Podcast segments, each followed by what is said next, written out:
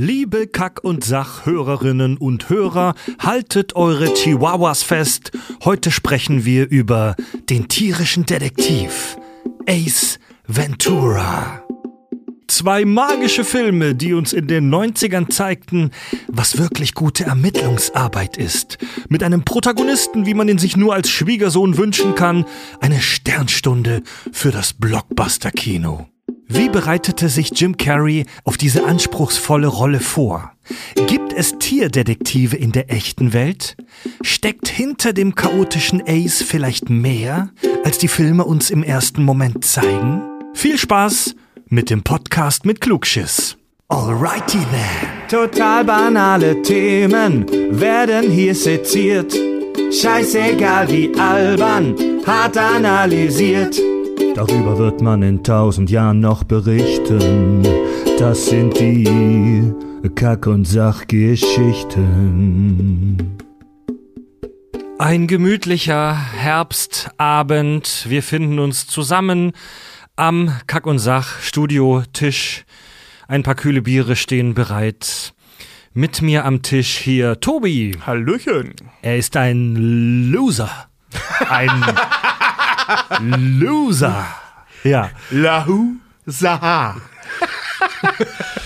Ja, außerdem äh, Richard. Alrighty. Seine Freunde nennen ihn die große Schleuderwende. Ja. Mein Name ist Fred und wir werden euch heute eine Podcast-Folge präsentieren über den einzig wahren Held der Tierdetektivszene, der ausgezeichnet kombinieren kann, einen exzellenten Draht zu allem hat, was krabbelt, flattert, schwimmt oder kriecht. Und in einem sehr lustigen Film mitspielt, hat den Tobi und Richard und ich uns extra für uns nochmal angeschaut haben. Tobi findet ihn gut. Richard findet ihn gut. Ich finde den Film sehr gut. Und das ist der Grund, warum wir uns heute zusammengefunden haben, um Bier zu trinken und diese Folge aufzunehmen. Jetzt weiß ich, was du meinst mit wir sollen uns immer beruhigen. So reden wir oft. Ne? Und jetzt das Ganze nochmal rückwärts.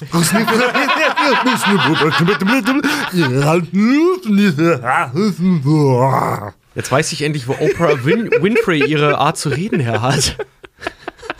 You get a car, you get a car. das hat ein bisschen was Jim Carrey-eskes. Ja. Volle Bulle. Ja. Sehr gut, Leute. Wird eine richtige Gaga-Folge heute, ne? Wir reden über Ace fucking Ventura. Eine Ikone der 90er. Oh yeah. Fucking ja, was soll man sagen, ne? Er war auf jeder Cornflakes-Schachtel. Tobi, Stimmt. kommt ein Alien äh, in die Umlaufbahn und schafft es rechtzeitig äh, abzubremsen, um hier bei uns auf der Erde zu landen. Äh, landet auf dem Dach und steigt aus. Wie würdest du diesem Außerirdischen erklären, kurz und knapp, was ist Ace Ventura? Tja, das ist eine gute Frage. Wie erklärt man jemandem, was Ace Ventura ist? Moin Heiland, also. Ja, also Ace Ventura ist ein US-amerikanischer Spielfilm von Tom Shadyac und sind wir mal ehrlich, Jim Carrey, ähm, in dem der großartige Tierdetektiv Ace Ventura, gespielt von dem noch viel großartigeren Jim Carrey, ähm, es zu seinem Beruf gemacht hat, verschwundene Tiere zu finden und zu suchen. Und da das äh, Maskottchen der Dolphins, also ein Delfin, ähm, entführt Ja. wurde, wird er dafür engagiert und das Problem soll er lösen. Yeah. Ja, noch. Ja, zwei Filme gibt, eigentlich auch einen dritten, dazu später mehr. Oder Wir sprechen, Oder auch hau- weniger. wir sprechen hauptsächlich über den ersten Film, auch ein bisschen über den zweiten Film. Ist das eine gute Filmreihe, Richard? Du kennst dich doch aus mit sowas. Also, wenn man den dritten Film rauslässt, ist Ace Ventura gut. Ich kann das gar nicht richtig beantworten, weil das ist so meine Guilty Pleasure-Reihe. Ich kann immer Ace Ventura gucken. Ich liebe ihn auch, abgöttisch. Aber ist der gut?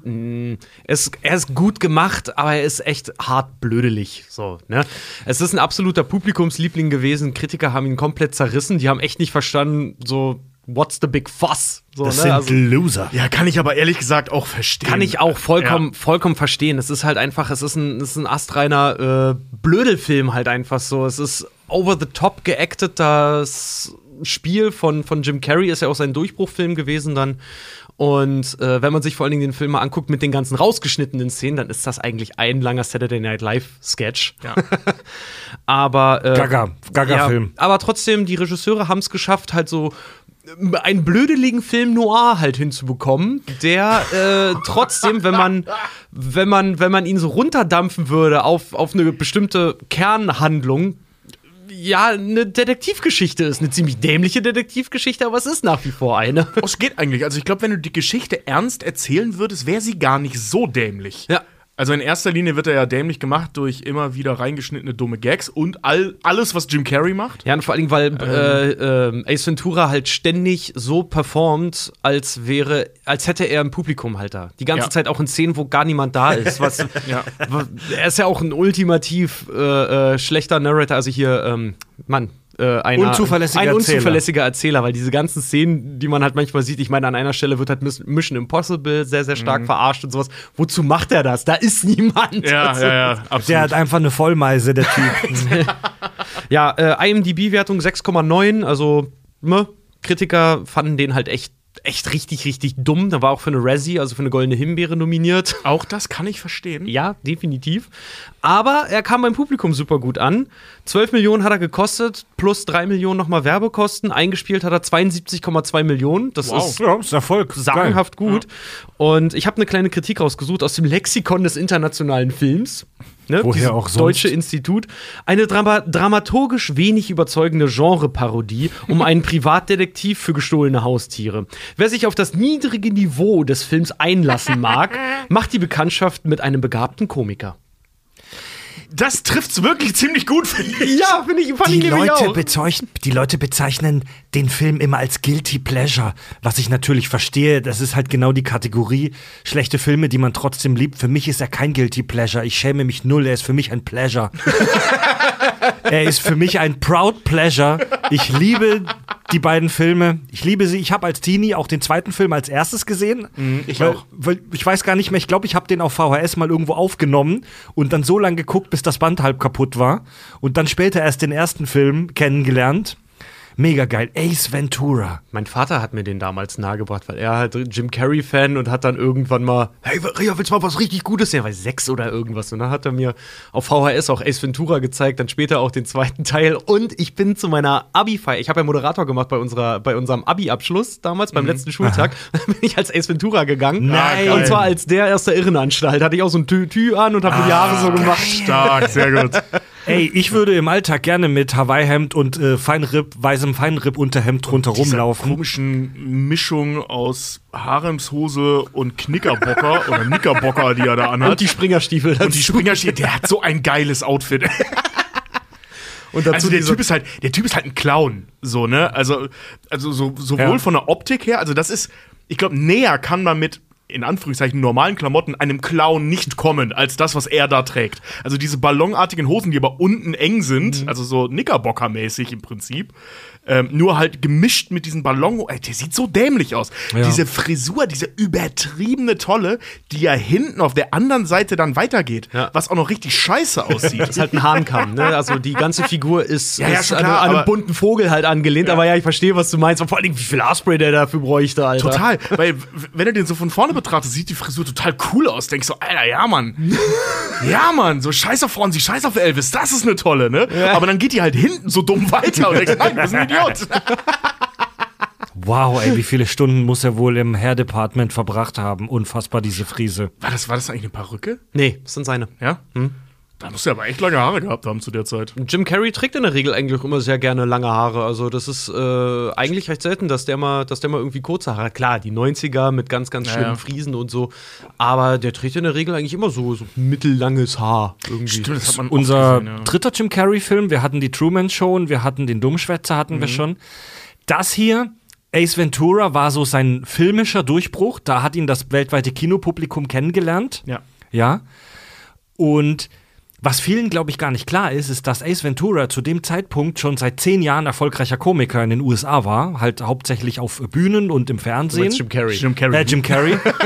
also der hat da schon zehn Jahre ähm, Erfahrung als erfolgreicher Comedian im US, in der US-Bubble gehabt und dieser Film hat ihn dann auf die, auf die Weltbühne, auf die Celluloid-Weltbühne gebracht. Ja. Übrigens, wo du es gerade sagst, der Regisseur Tom Shadyac, ne, äh, hat auch der Dummschwätzer gemacht und äh, ich glaube Bruce Allmächtig, glaube ich sogar auch. Genau, ne? und äh, Das sind keine Carrie-Filme, aber die äh, kennt man auch. Der verrückte Professor hat er auch gemacht. Alberne Komödie mit dem, äh, wie heißt er? Eddie Murphy. Eddie Murphy. Und Also- äh, Patch Adams hat er auch regisiert. Der war geil. Patch Ja. Adams war richtig schön.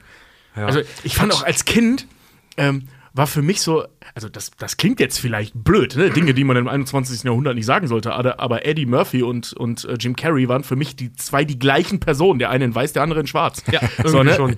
so total übertrieben, schnelle, völlig alberne Comedy. Ja, beide haben auch andere Sachen gemacht. Bei Jim Carrey sehr gut, bei Eddie Murphy eher schlecht. Ähm, also die ernsten Filme.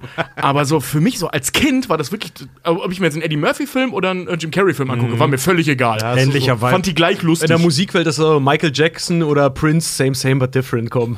ja, gut, Michael Jackson verbindet das ja in einem, aber Äh, Ace Ventura, der tierische Detektiv, der erste Film, der war aus 94 und ein Jahr später direkt haben sie den zweiten nachgeschossen, Ace Ventura, jetzt wird's wild.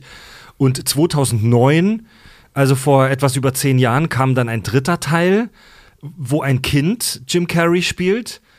Äh, wo, wo wir praktisch Ace Venturas Sohn sehen, der jetzt in die Fußstapfen seines Vaters tritt. Mehr, mehr wird heute nicht zu dem Film zu sagen sein.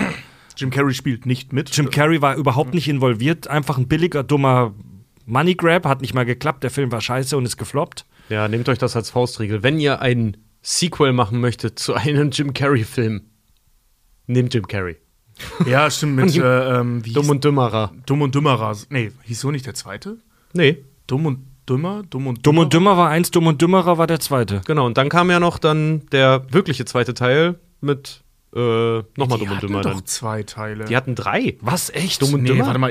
Nee, ich meine, Jim Carrey hat Achso, Jim. Jim Carrey hat zwei Dumm und Dümmer Filme Nee, hat Und Ach so, dazwischen ja, war ja, noch, ja, ja. dazwischen war Ja, noch ja. ein Prequel, der hieß Dumm und Dümmerer. Ach, das nee, nehme ich gar warte nicht mal, wahr. warte mal. Ich glaube, okay, rede mal weiter. Ich gucke das mal eben nach, weil ich Ist ja glaube, auch da nicht, vertun wir ist uns ja jetzt gerade. auch wurscht. Es gibt Das- auch noch eine. Fred, es wenn gibt du das egal findest, dann ergibt doch unser aller Leben hier keinen Sinn mehr. Es gibt auch noch eine Cartoonserie, Ace Ventura, aber die können wir hier auch äh, hinter den Tisch fallen lassen.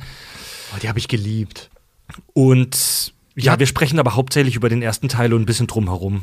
Die heißen übrigens Dumm und Dümmer. Dumm und Dümmerer ist dann der ohne Dings. Und der dritte, und das hat mich durcheinander gebracht, der wieder mit Jim Carrey und äh, äh, Jeff Dings da, ähm, der heißt Dumm und Dümmer. Achso.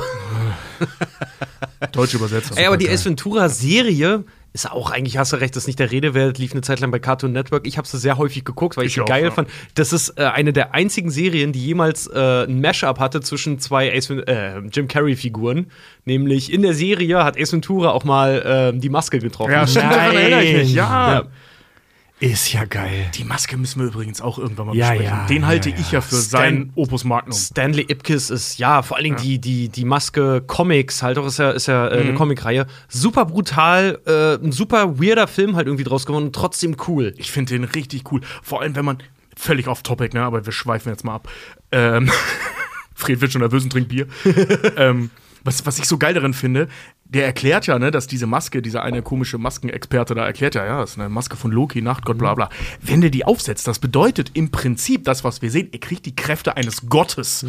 So, ne? Also, das ist nicht nur eine alberne Cartoonfigur, der ist wahnsinnig mächtig, was die, die, die Fallhöhe des Bösewichten, den wir da sehen, noch viel größer macht. Der Film verpasst es leider, einem das so richtig deutlich zu machen, wie gefährlich der Böse ist mit dieser Maske. Aber wenn man drüber nachdenkt, ist schon so, wow, okay, ja, der hat die Macht von Loki. Gott des An der Schabernacks und der Bosheit. Genau. Das ist richtig geil. Ja, Mann. Oh ja, und äh, Hier war auch die Maske. darin göttliche Powers hat auch Ace Ventura fast schon. Das ist doch einfach Ace Ventura, wie du sagtest, 94 rausgekommen. Im selben Jahr kam ja dann noch die Maske und Dumm und Dümmer. Also das war Jim Carreys, das war das Jahr. Das war für seine den, Zeit, Alter. Das war, das war seine Zeit. Das war seine Zeit. Ich weiß noch, aus, aus dieser Zeit stammt auch irgend so eine Aufnahme, wo er bei irgendeinem Film Award aufgerufen wird. Und dann steht er auf und geht vor zur Bühne und hat so einen Matrix-Mantel an und fängt plötzlich an, so total weirde ah, Vogelbewegungen zu machen. Also, also es war ein Real-Life-Film Award. Wow, wow, und macht so komische Adlerbewegungen und geht so vorne auf die Bühne. Ein absoluter Vollspaten, der Typ. Und die Figur Jim Carrey, es ist einfach ein absoluter Vollkretin. Der Typ ist ein unfassbares, unfassbares, geiles Kretin und es macht einfach nur Spaß, ihm dabei zuzugucken. Jeder, der sich so aufführen würde im echten Leben, würde sofort in die Klapse eingewiesen werden. Yep. Ja. Also stell dir diesen Typen vor im Real Life. Du würdest es keine fünf Minuten mit ihm im selben Raum aushalten. Nee, Mann. Wenn er anfängt mit seinem Hintern zu reden, nee, Mann. Also ohne Scheiß, so wie der sich, also wie Ace Ventura sich aufführt, ne? Vergiss es, Alter. Ich würde den sofort rausschmeißen. also ich meine, die, die haben es in dem Film ja so ein bisschen eingebaut, dass die Charaktere immer genervt gucken und so. Aber das, das kommt der Realität ja überhaupt nicht nah. Ja. Wenn ich der Cop wäre, der seinen Kumpel da, den er da bei der Polizei hat, wenn ich der wäre, Gott, äh, ich hätte den, glaube ich, erschossen. Also wenn der so rumnervt, und man muss ja davon ausgehen, dass der jedes Mal so rumnervt, weil diese ganzen Faxen, die er da macht, kennt der Typ ja schon. Denk mir immer jedes Mal, auch wenn ich diesen Film gucke, weißt du so, er ist ja Tierdetective. Er ist ja de facto, wir erfahren ja nichts über die Figur, über seinen Background und so. Der ist ja faktisch kein Detective. Nee, nee, so, also genau, alles, ja. was der da halt irgendwie Nee, macht nee. und dass der an Tatort kommt und dass der sich die Polizei äh, so einfach Polizeiinformationen holt und sowas, das ist ja alles ab von der Norm. Aber das kaufe ich ihm dann halt auch wieder ab, weil der Typ eben ist, wie er ist. ja. Und Das also ist komplett weird. die Filme sind super kreativ. Der erste Film geht los mit, mit einer Szene, die schon so seltsam ist, dass man nicht weggucken kann. Äh, wir sehen ihn, Ace Ventura, als Paketboten. Äh, dazu läuft ein cooler Rocksong, The Power of Suggestion. und er ist ein Paketbote und hat ein Paket, das offensichtlich, so hört sich das an, einen kaputten Inhalt hat.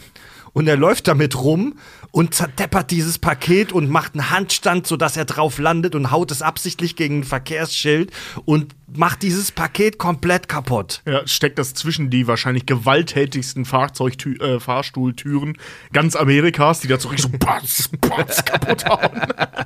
Und steht noch drauf, Vorsicht, Glas. Ja.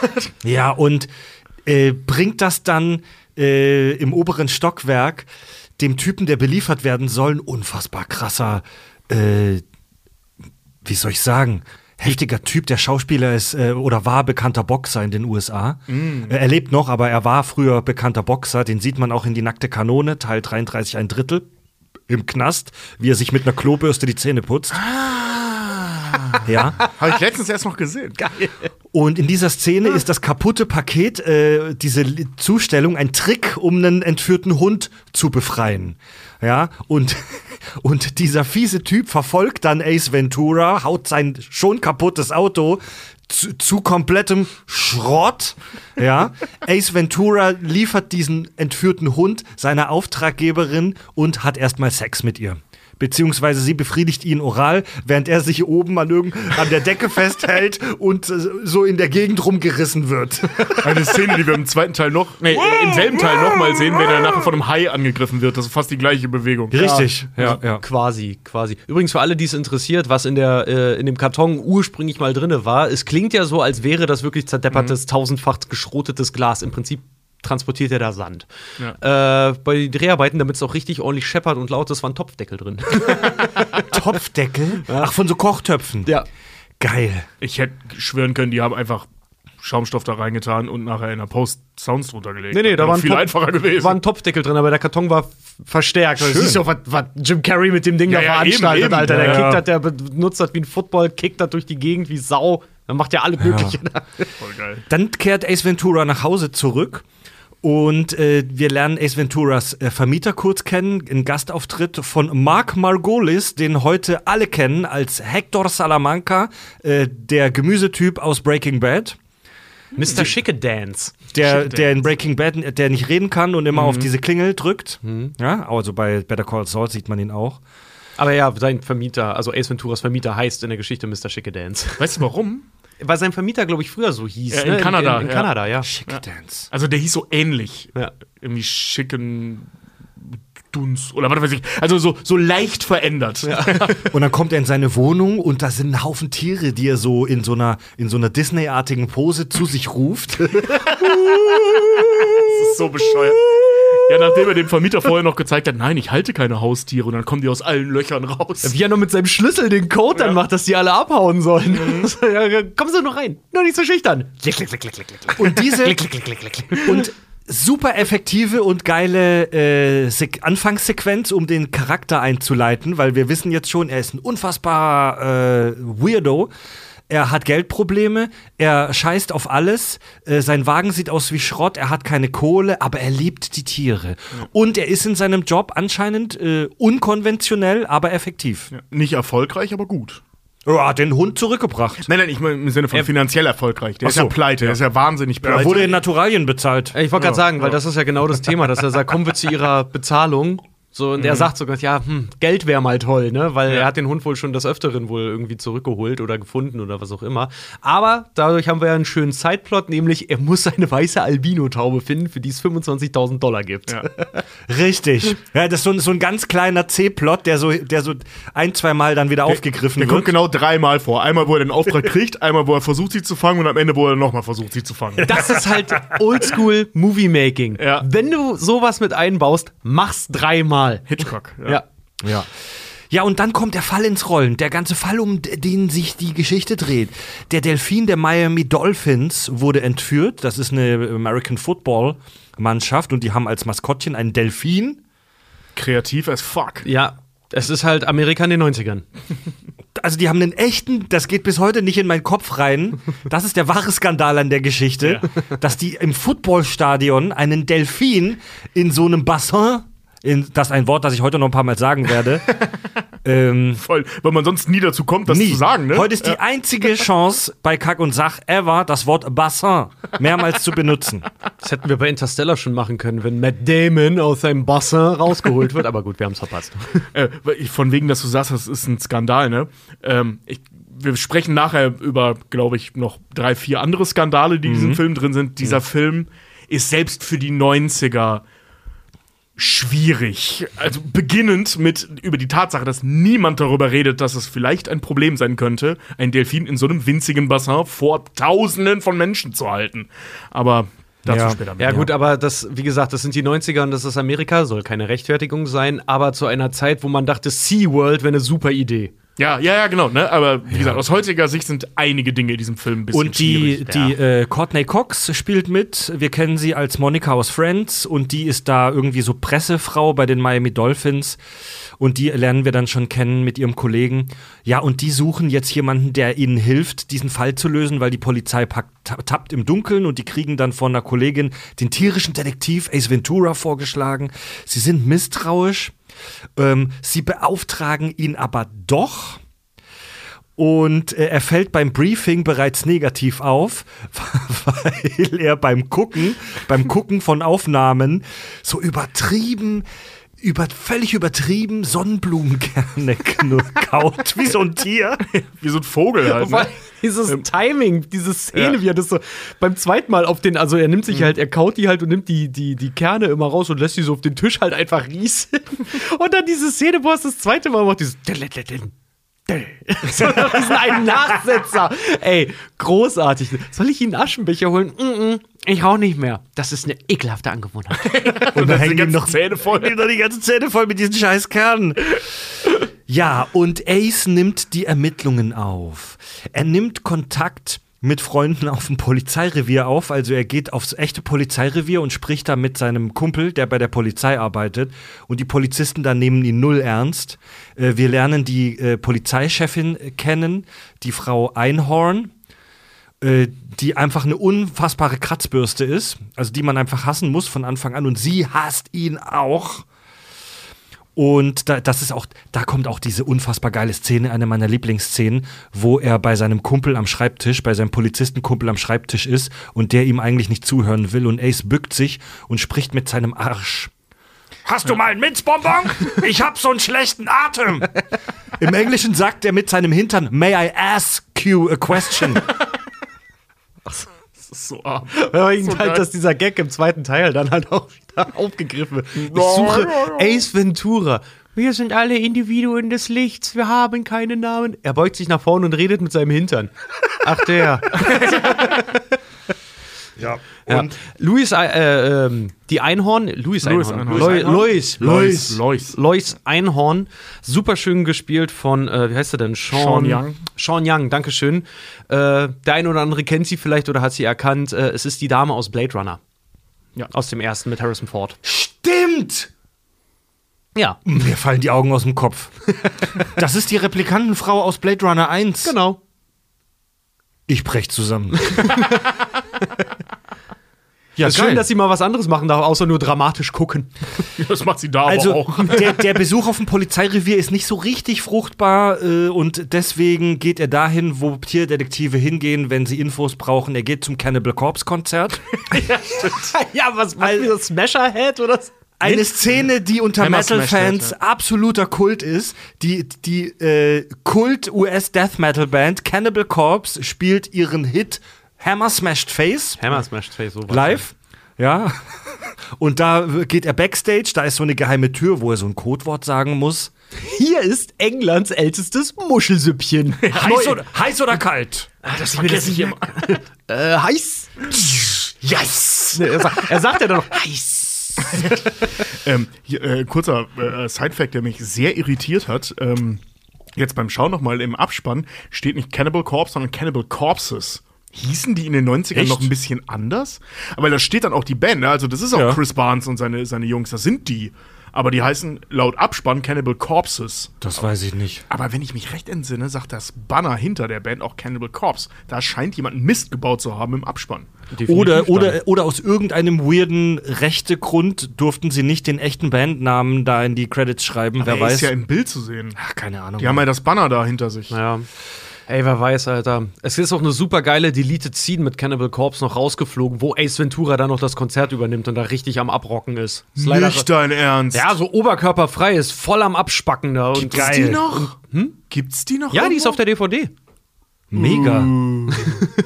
Es gibt auch eine tolle Szene, auch eine Deleted Scene, äh, wenn die ganzen Reporter kommen, um Snowflake, um den Delfin dann zu sehen.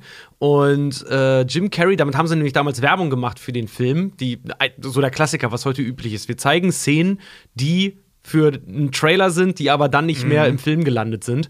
Hat damals Ace Ventura auch gemacht, nämlich äh, wo dann der deutsche Delfintrainer Hans Velvet aus dem Bassin steigt und den Reportern sagt, if you want to talk to the dolphin, you have to talk to me. und dann halt die Reporter bloßstellt, dass sie ja äh, das Tier ausbeuten wollen, anstatt mit dem Menschen, der das Tier fühlt und trainiert, eigentlich interviewen zu wollen. Ist nicht, im Tra ist nicht im Film gelandet, leider, aber eine tolle Szene. Ace Ventura.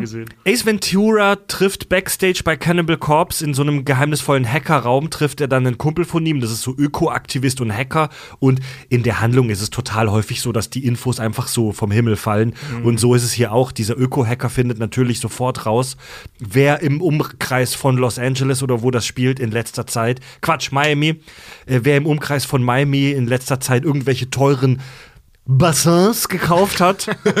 Er ist Deus Ex Machina Computer. Ne? Ja. Ja. Und so haben sie einen ersten Verdächtigen, den superreichen Ron Camp.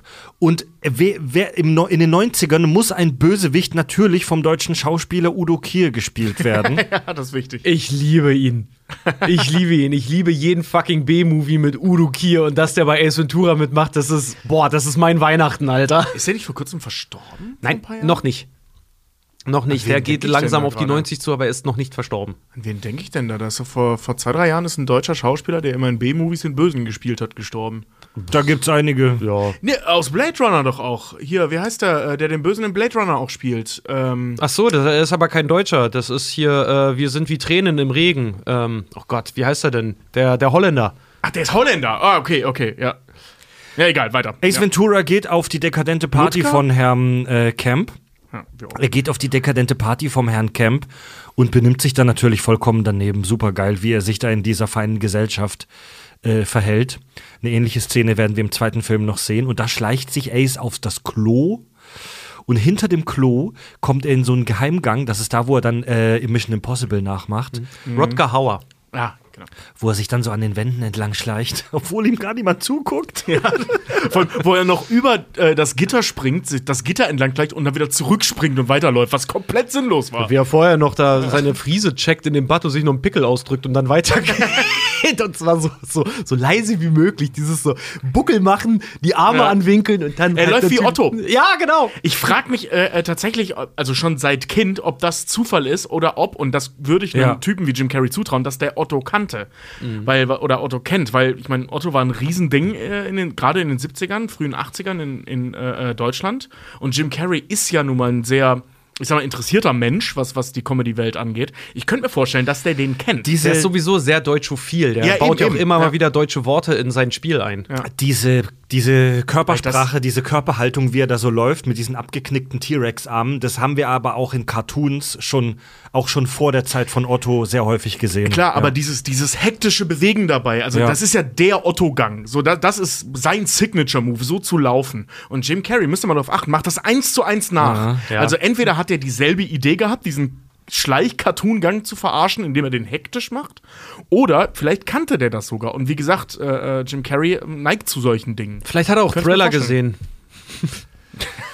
In diesem Gruselkeller äh, erfahren wir jetzt auch, warum der Herr Kemp diese ganzen teuren Bassin-Sachen gekauft hat. Da wird ein weißer Hai festgehalten, auch in einem viel zu kleinen Becken. Das ist nicht Snowflake. Ace Ventura stolpert und landet in diesem Becken und wird von diesem Hai halt hin und her gerissen. Sieht so ähnlich aus wie die Szene, in der er einen geblasen bekommen hat. Ja. Und äh, Ace schafft es lebend raus, aber seine Klamotten sind zerrissen. Das ist so geil, wie aus dem Klo rauskommt. Ich würde da nicht reingehen. Hui! Weil die Hemdtasche dann auch voll mit Wasser. ist das so richtig herzhafter Schmerzlaut, der dann da so richtig rauskommt. Aber er versucht ja vorher schon auf dieser Party, er versucht ja alles, um absolut da nicht rein zu, reinzupassen. Da gibt's ja diese schöne Szene, wenn er da mit Courtney Cox halt reinläuft. Und bei dem Typen, der da, die spielen ja dann da so schön, nee, nee, nee, nee, nee, nee, nee, nee, nee. Und er halt ausgerechnet an dem, an dem äh, Cello-Spieler vorbeigeht und ihn noch am Arm zieht, so damit er sich ver verspielt. Ist halt ein improvisiertes Ding von Jim Carrey gewesen. Er, bitte, bitte korrigiert mich, falls ich was nicht richtig verstanden habe, aber es fällt bei dem Film teilweise schwierig, der, der Handlung stringent zu folgen. Äh, er, er hat den Delfin nicht gefunden, aber er hat ein Becken gefunden, in dem der Delfin vermutlich vorher drin war. Und da drin war so ein Steinchen, so ein winziges Edelsteinchen. Ja, pass auf, äh, der hat, nee, nee, nicht in dem Becken, der hat am Anfang ähm, in dem Becken von Snowflake, also aus dem er entführt Sowas, wurde, sowas. da hat er in, in dem Filter des Beckens, weil er der Einzige war, Ja. der in diesen Filter geguckt hat, einen Stein gefunden und da vor Ort hat er herausgefunden, was für ein Ring das ist. Nee, er hat gesehen, er hat diesen Stein gefunden. Er weiß, sagt Genau. er selber, dass er selber wusste, dass das ein seltener rosafarbener Bernstein ist. Mhm. Und er hat denselben Stein bei dem Super Bowl Ring von dem äh, Camp, Camp, Camp. ja. Genau, das- das gesehen. meine ich. Und deswegen rallt er, was das ist. Deswegen fing er an, eins und eins zusammenzuzählen. Und so ging das da los. Weil diese ganze Geschichte, dass er Snowflake finden soll, der, also in, in dem Versuch, Snowflake zu finden, löst er ja versehentlich einen ganz anderen Fall. Richtig. ja. Er hat am Anfang schon den Stein gefunden und hier auf der Party hat er den Ring gesehen und gecheckt, okay, dieser Edelstein kommt aus so einem Super Bowl Ring. Das heißt, einer der Super Bowl Gewinner aus diesem Jahr, die diesen Ring bekommen haben, muss was mit diesem Fall zu tun haben. Genau. So. Und jetzt geht er auf die Suche nach dem Ring mit dem fehlenden Stein. Super geile Montage, wie er diese ganzen ehemaligen Footballspieler beschattet. Ey, super kreativ und witzig, Alter. Die auch echt sind, ne? Das Ja. sind die Spieler von 1984. Echt? das Ja, ich. Wirklich? Das sind Ja. die wirklich, aber super kreativ und lustig. Vor allen Dingen hat diese, diese Szene mit dem, äh, wo er ihm beim Pinkeln auf, auf, auf den Dödel guckt und der ihm dann noch so schön folgt. Das war halt zu dem Zeitpunkt ein Footballspieler, Ja. der sich nach Ende seiner Karriere dann erst geoutet hat, aber der zugestimmt hat, das zu machen, fand ich super Geil. geil. Ja, das war echt eine coole Idee. Oder wie er in diesem Briefkasten drin sitzt und die Hand von dem Typen festhält, der in den Briefkasten gegriffen hat und dann Ja. mit einem Feuerzeug guckt, ob an diesem Ring ein Stein fehlt. Der, der hat sich echt die dümmsten Methoden überlegt. Auch beim Autofahren, dass er darauf wartet, bis er ihm den Mittelfinger zeigt und so, ey. in der Dusche, wo er das Handtuch noch so Ja. schön ihm mit dem Arsch äh, Dings verpasst und eben mit seinem Ring natürlich auf der Hand ihm so heftig eins auf die Stirn gibt, dass er danach den Abdruck Ja. zählt. Ace findet leider den Ring mit dem fehlenden Stein nicht. Die Suche war vergeblich. Und jetzt überschattet eine Tragödie die Handlung. Melissas Kollege, ein Kollege von der äh, Miami Dolphins Pressefrau, hat Selbstmord begangen. Roger Protector. Selbstmord? Fragezeichen? Vermutlich nicht. Denn äh, es kommt raus, es war ein Mord. So, so geil die Szene auch, diese oder dieser Monolog von Ace Ventura, wenn er da oben in diesem x-ten Stock vor den ganzen Polizisten diesen, diesen Fall aufklärt. Hier ist das und das und das passiert und so und bla und dann ist er da rausgegangen und bla bla bla Ja. bla bla und steht dann draußen Und wir sehen, das war eine schalldichte Scheibe, also hätte man den Schrei ähm, nicht gehört, wenn es Selbstmord war und er die Scheibe hinter sich geschlossen hat. Also wo er beweist, dass diese Ja. Scheibe schalldicht ist. Das Ding ist so gut. Das ist echt so eine, so eine richtig legendäre Szene. Ja. Ne? Wir, auch mit wie viel Elan der diese Tür auf und zu macht.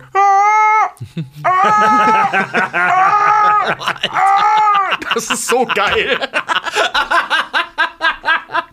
Das ist echt so gut. Ey. Also, das ist, das, das ist deine Knödelstimme, okay. So klinge ich als Opernsänger. Ist ja, ja, wollte gerade sagen, ist ja immer, wenn man das so imitiert, so, das ist ja so Knödeltenor, nennt man das ja so schön in der Fachsprache. Aber da sieht man halt doch mal wieder, dass Ace Ventura halt auch A, echt Ahnung hat von dem, was er da tut, Ja. dass er ein fantastischer Kombina also Kombinator ist. Kombinator. Weil das Geile ist nämlich, falls ihr mal drauf geachtet habt, der geht in, die, in das, in das äh, Zimmer rein und geht als erstes zu dem Hund von Louis Einhorn und guckt die Pfoten von dem an und wundert sich, warum, die nicht, warum der nicht dreckig ist. ja. Und stellt dann dabei fest, Moment mal, der muss schon vorher hier gewesen sein. Deswegen, er hat einen Verdacht, das ist aber noch nicht so klar, muss er sich wahrscheinlich denken, okay, die Einhorn war schon hier. Ja. Und sie hat ihn ja runtergeschmissen. Offensichtlich dann. Und das fand ich halt geil, weil das so schön weggesendet wird. Und er geht nur zu dem Hund und nimmt die Pfoten hoch und sieht die eine Foto ist vollkommen clean, guckt sich die andere an und ist so, hä? Wie? Ja. Wisst ihr noch?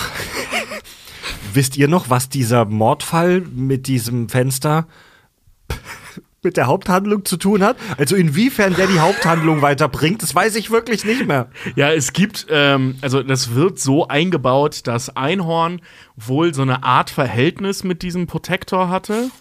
Ähm, äh, oder, wie heißt er? Protector. Protector heißt er. Roger Äh, Protector, ja. Ne, Podector. Prote okay. Nicht Protector. Äh, Protector hatte. Ähm, und er deswegen ihre geheime Identität erahnt hat und deswegen musste er sterben. Aber sind wir mal ganz ehrlich, das Ja. ist einfach nur da rein Richtig. gestopft, damit man eine Szene zeigen kann, um zu sehen, Ace Ventura hat's drauf. Genau. Der ist nicht nur ein Idiot, Also, sondern er kann das auch. Diese Szene hat keine wirklichen konkreten Auswirkungen auf die Handlung. die ist sehr konstruiert da reingesetzt. Ja. Ace und Melissa untersuchen jetzt weiter die Akten Naja, warte mal. und finden heraus, ja, und dass es einen Spieler gibt, der den Ring bekommen hat, aber nicht auf dem Super Bowl-Foto aus diesem Jahr war. Ray Finkel. Eine, was gibt's da zu kichern? diese hässliche Nase hier. Übrigens, das Foto von Ray Finkel, was man dann ab dann immer wieder sieht, es ist Sean Young mit Perücke und Schnauzer. Ach, das Wer ist ist wirklich Sean Young? Young? Das ist die. Die Schauspielerin von Einhorn. Ach so, nein, oder? Ja. Ja. Die ganzen Bilder, die man dann von Ray Finkel sieht, der hat ja dann noch so eine vergrößerte Kopie, die er sich immer anguckt. Das ist Sean Young mit ja Perücke geil. und Schnauzer. Okay, das ist eine geile Idee. Ja, und da fahren wir schon, dass Ray Finkel eine tragische Figur war, weil das war das Jahr, in dem die Miami Dolphins den Super Bowl nicht gewonnen haben, ganz knapp. Ich glaube, ich, Ein Punkt. Ich, das basiert sogar, glaube ich, auf wahren Tatsachen. Da bin ich mir aber gerade, ich kenne mich null aus mit Football. Ich mir auch nicht, keine Und er war eine tragische Figur, weil er hat im Prinzip die Dolphins den Sieg gekostet und ähm, er behauptet ja, dass es daran lag, dass die Naht innen war vom Football. Dass Dan Marino sie falsch hingelegt hat. Ja, Dan Mann. Marino, der Footballstar, hat den Ball falsch hingelegt. Dan Oder Marino hinstellt. soll an der Gonorrhoe verrecken und in der Hölle schmoren. Übrigens, Dan Marino gespielt von Dan Marino. Das Ja. ist tatsächlich der Dan Marino. so sieht er auch aus, dieser etwas muskulösere äh, David Hasselhoff halt. Ja, sagt er, ich, hab, äh, ich kriege meine Karriere oft auf den Kopf. Ja, Merkt- Dan, merkt Äh, Dan Marino, genau, so. Dan Marino, der ähm, selbst nie den Super Bowl Ball, äh, Ball, Super Bowl gewonnen hat, Super Bowl. aber wohl so eine absolute Quarterback-Legende ist, der diverse Rekorde hält und der, der halt unfassbar ikonischer äh, American Football-Spieler ist. Er ist, äh, er ist wie Lothar, er ist wie der amerikanische Lothar Matthäus. ist das Nur, er, er ist wie Lothar Matthäus, nur mit Gehirn und Ausstrahlung. Und er, halt so eine wirkliche Legende. In, Bei den Simpsons hat, hat er auch einen Gastauftritt. Ja. Fang einen Pass von Dan Marino, wo er dann schon, äh, das soll wohl äh, daran liegen, weil als der wohl seine Footballkarriere beendet hat, hat er wohl für jeden Scheiß Werbung gemacht und ist überall aufgetaucht. Das kommt in dem Film ja auch vor. Ja, und wie die Amerikaner halt so sind, früher oder später, wenn du den Höhepunkt deiner alten Karriere erreicht hast, eröffnest du halt Shopping Malls, so ist es nun mal. Ja. Äh, und dann halt, ja, wirf, fang einen Pass von Dan Marino, der den ganzen Tag Pässe an irgendwelche Leute werfen muss und dann seinen Ellenbogen schon in einer riesen Tonne Ja, Eis ja, immer kühlen muss. Ja, Mann, an die Szene aus den Simpsons erinnern wir uns alle, ja. Ja, Ace und Melissa finden, wie gesagt, beim Aktenwühlen raus, dass Ray Finkel in, in äh, Hauptverdächtiger jetzt ist. Äh, Ace und Melissa haben dann Sex. Und da erfahren wir, dass Ace Ventura ein sehr ausdauernder Liebhaber ist, denn er hat es nur geschafft, dreimal hintereinander Sex zu machen.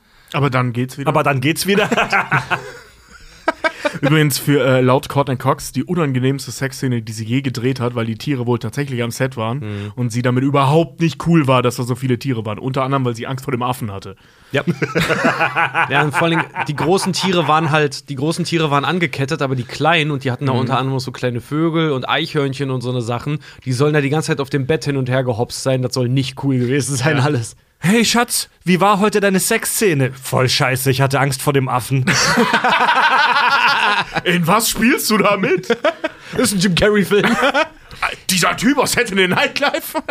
Der Ace besucht dann das Haus vom Ray Finkel und trifft dort die Eltern von Ray Finkel und die sind einfach gaga. Das sind geisteskranke Rednecks, besonders die Frau, die Mutter. Er erfährt aber, Ray Finkel war wohl in einer Nervenheilanstalt und hat einen Mega-Hass auf Dan Marino. Das erfahren wir erst hier. Ja, genau, äh, da wollte ich gerade sagen, weil über die Szene sollten wir nicht so hinwegwischen. Wir sehen das Zimmer von, von äh, äh, Ray Finkel und das ist halt komplett krank. Ne? Ja. Also, das ist schlimmer als bei Thomas Harris, also hier äh, äh, Hannibal und so. Das ist so eine richtig Klischee-Psychohöhle. Ja. Ne, überall steht nur Die, Dan, Die und hier, äh, das heißt, die. Naht muss vorne sein auf Englisch, äh, äh, äh, irgendwas. Keine Ahnung. Ne? Also, dass, dass die Naht Line, falsch line out. Line out. Nee, nee, nee, so. das steht da irgendwie anders. Ja, egal. Aber egal, diese, dieser Satz halt immer, ne? Das und Die, Dan, Die. So diese zwei Dinge. Überall im Raum, überall sind so Bilder von Dan Marino mit Messern drin, so ein Helm mit so einem Messer drin und so. Also Ja, Mann, so, so richtig richtiger- klischeekrank. Ein richtiger Psychoraum. Ja. Wir erfahren in der Szene übrigens auch, dass er äh, in der Shediac-Anstalt war. Das ist eine schöne Anspielung, weil äh, der Regisseur Ja. ist Tom Shediac. Ja. Und es gibt da auch wieder eine schöne Deleted-Szene. Es tut mir leid, aber wie gesagt, ich, ich habe Ace Ventura ein bisschen studiert. ähm, also vorher auch schon. Und äh, da geht er nämlich, wenn er auf der Suche nach ihm ist, kommt er doch in so eine Rocker-Kneipe, in so eine, also in so eine Biker-Kneipe, in so eine Biker-Bar, wo er fast eine Schlägerei anfängt. Wo halt die ganze Bar äh, ihm halt im Prinzip fragt: so, kennen Sie Dan Marino? Äh, nicht Dan Marino, kennen Sie ähm, Ray, Ray Finkel? Finkel? Ja. Sind Sie ein Freund von ihm? Ja. Und plötzlich zerschlägt halt einer eine Bierflasche und geht zu ihm hin. Und was macht Ace Ventura? Holt sich halt seine Kontaktlinse raus, zerschlägt die am Tisch und steht dann da mit der zerbrochenen Kontaktlinse und will sich mit denen halt prügeln. Und die. Äh, es, wie gesagt, ist eine dumme Szene, weil da kommt am Ende halt nur raus, dass die gesamten Biker dort, weil äh, Ray Finkel der Mann dort in dem kleinen Ort halt irgendwie war, die haben alle auf den Sieg der Dolphins gesetzt, haben alle ihre Kohle verloren. Ja. Ja, Ace gibt ähm, seine Infos an die Polizeichefin Einhorn weiter. Also er kontaktiert erstmal die Einhorn und hat Sex mit ihr. ja, die machen nur rum. Die machen rum. Ja, ja, ja. Ja, wenn sie nackt gewesen wären, wäre die Handlung ja vorbei. Genau. Stimmt. Sicher, dass sie nur geknutscht haben? Die haben nur richtig Ja, ja, French also sie lehnt, lehnt äh, ihn so über den, über den Schreibtisch, und dann machen die rum und er befummelt sie ein bisschen und Okay. stellt dann fest, dass ihre Kanone sehr Okay, also sie haben nur geknutscht. Auch mit ganz, ganz subtilen Hinweisen. Ich sag nur, die zwei Äpfel und die Banane auf dem Tisch, man hätte es ahnen können. Ja, Einhorn. Ja. Auf Englisch vor allem. Die heißt ja auch auf Englisch Einhorn, ja, nicht Unicorn. Ihre Kanone hängt aber ganz schön tief. Hä? Das gibt überhaupt keinen Sinn, das zu sagen, wenn man. Naja. Naja, wenn er einen Ständer, also oder sie. Das ist wie mit ich der weiß Rolle nicht genau, München. wie man das zu diesem Zeitpunkt in Da diesem Stadium kommen wir ja noch nennt, aber äh, ja, ja, ja. also er hat offensichtlich einen Ständer gekriegt. Ja, komm mal Der, hin. der, der, der, nee, wieso? Wenn er einfach nur einen Dale hat und sie den jetzt zufällig nicht zwischen die Beine geklemmt hat, dann hängt er doch irgendwo links oder rechts. Ja, aber Ja, er aber muss ja dem- hart genug gewesen sein, damit er dem- denkt, das wäre eine Kanone. Ey, vielleicht hat er so einen labberigen, labberigen so, so einen Halbharten, weißt du? Zu dem Zeitpunkt im Film sind ja wir, die Zuschauer und die Figur Ace Ventura noch in dem festen Glauben, dass es eine biologische Frau ist. Und in dem, also Ja, unter ja. diesen Ja, ja. Gesichtspunkten macht der Spruch halt keinen Sinn. ja, das ist So, ne? Und, genau, das macht keinen Sinn. und Ace besucht zusammen mit Melissa jetzt diese Nervenheilanstalt, in der Finkel war.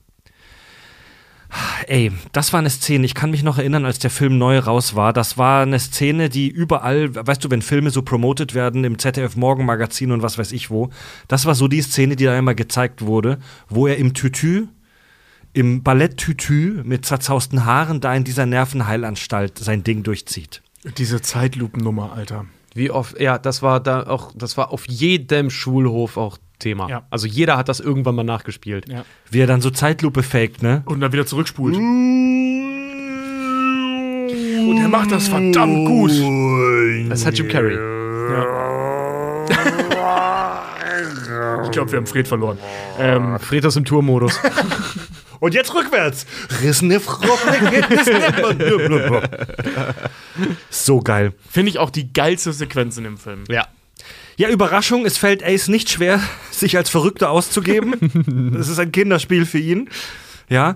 Und dort im Irrenhaus findet er einen alten Zeitungsausschnitt. Da fällt auch wieder die Info so easy vom Himmel, ne? Ja. Er findet einen Zeitungsausschnitt in dieser Irrenhaltanstalt. Ähm, und in diesem Ausschnitt in den alten Sachen von Ray Finkel ähm, liest er von einer vermissten alte Anhalterin namens Louis Einhorn. Moment mal, die Polizeichefin heißt doch Louis Einhorn.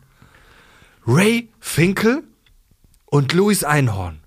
Louis Einhorn und Ray Finkel. Ray Finkel und Louis Einhorn? Louis Einhorn und Ray Finkel? Also er kombiniert knallhart. und er kommt zum Schluss, Ray Finkel und Louis Einhorn sind dieselbe Person.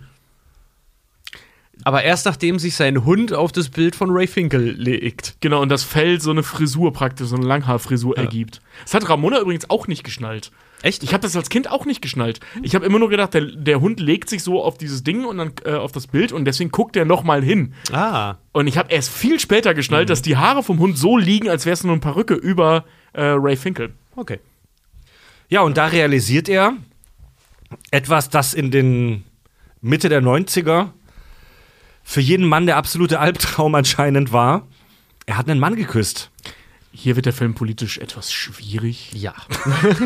Hier wird der wildly transphobic, also das ist schon krass. Ja, da haben sich alle, der Regisseur als auch Darsteller, haben sich Ja. alle zu der Szene geäußert und verstehen alle den großen Fass darum halt nicht, wa- warum ne, äh, warum warum es halt heute darüber noch so großartig diskutiert wird, weil halt tatsächlich sogar auch die Schauspielerin, also die Sean Young, als auch äh, Jim Carrey gesagt haben so, ey, das war so over the top, wir hätten nicht gedacht, dass das halt dass, dass das halt so beleidigend halt rüberkommt. Aus heutiger Sicht muss man wirklich sagen, so, ey, Die hören auch nicht auf. Ja, ne? echt. Also nachher hast du ein ganzes Polizeisquad da stehen, die ausspucken und so, ne? Also aber auch eine Frau. das macht's nicht besser, das macht's nur noch schlimmer.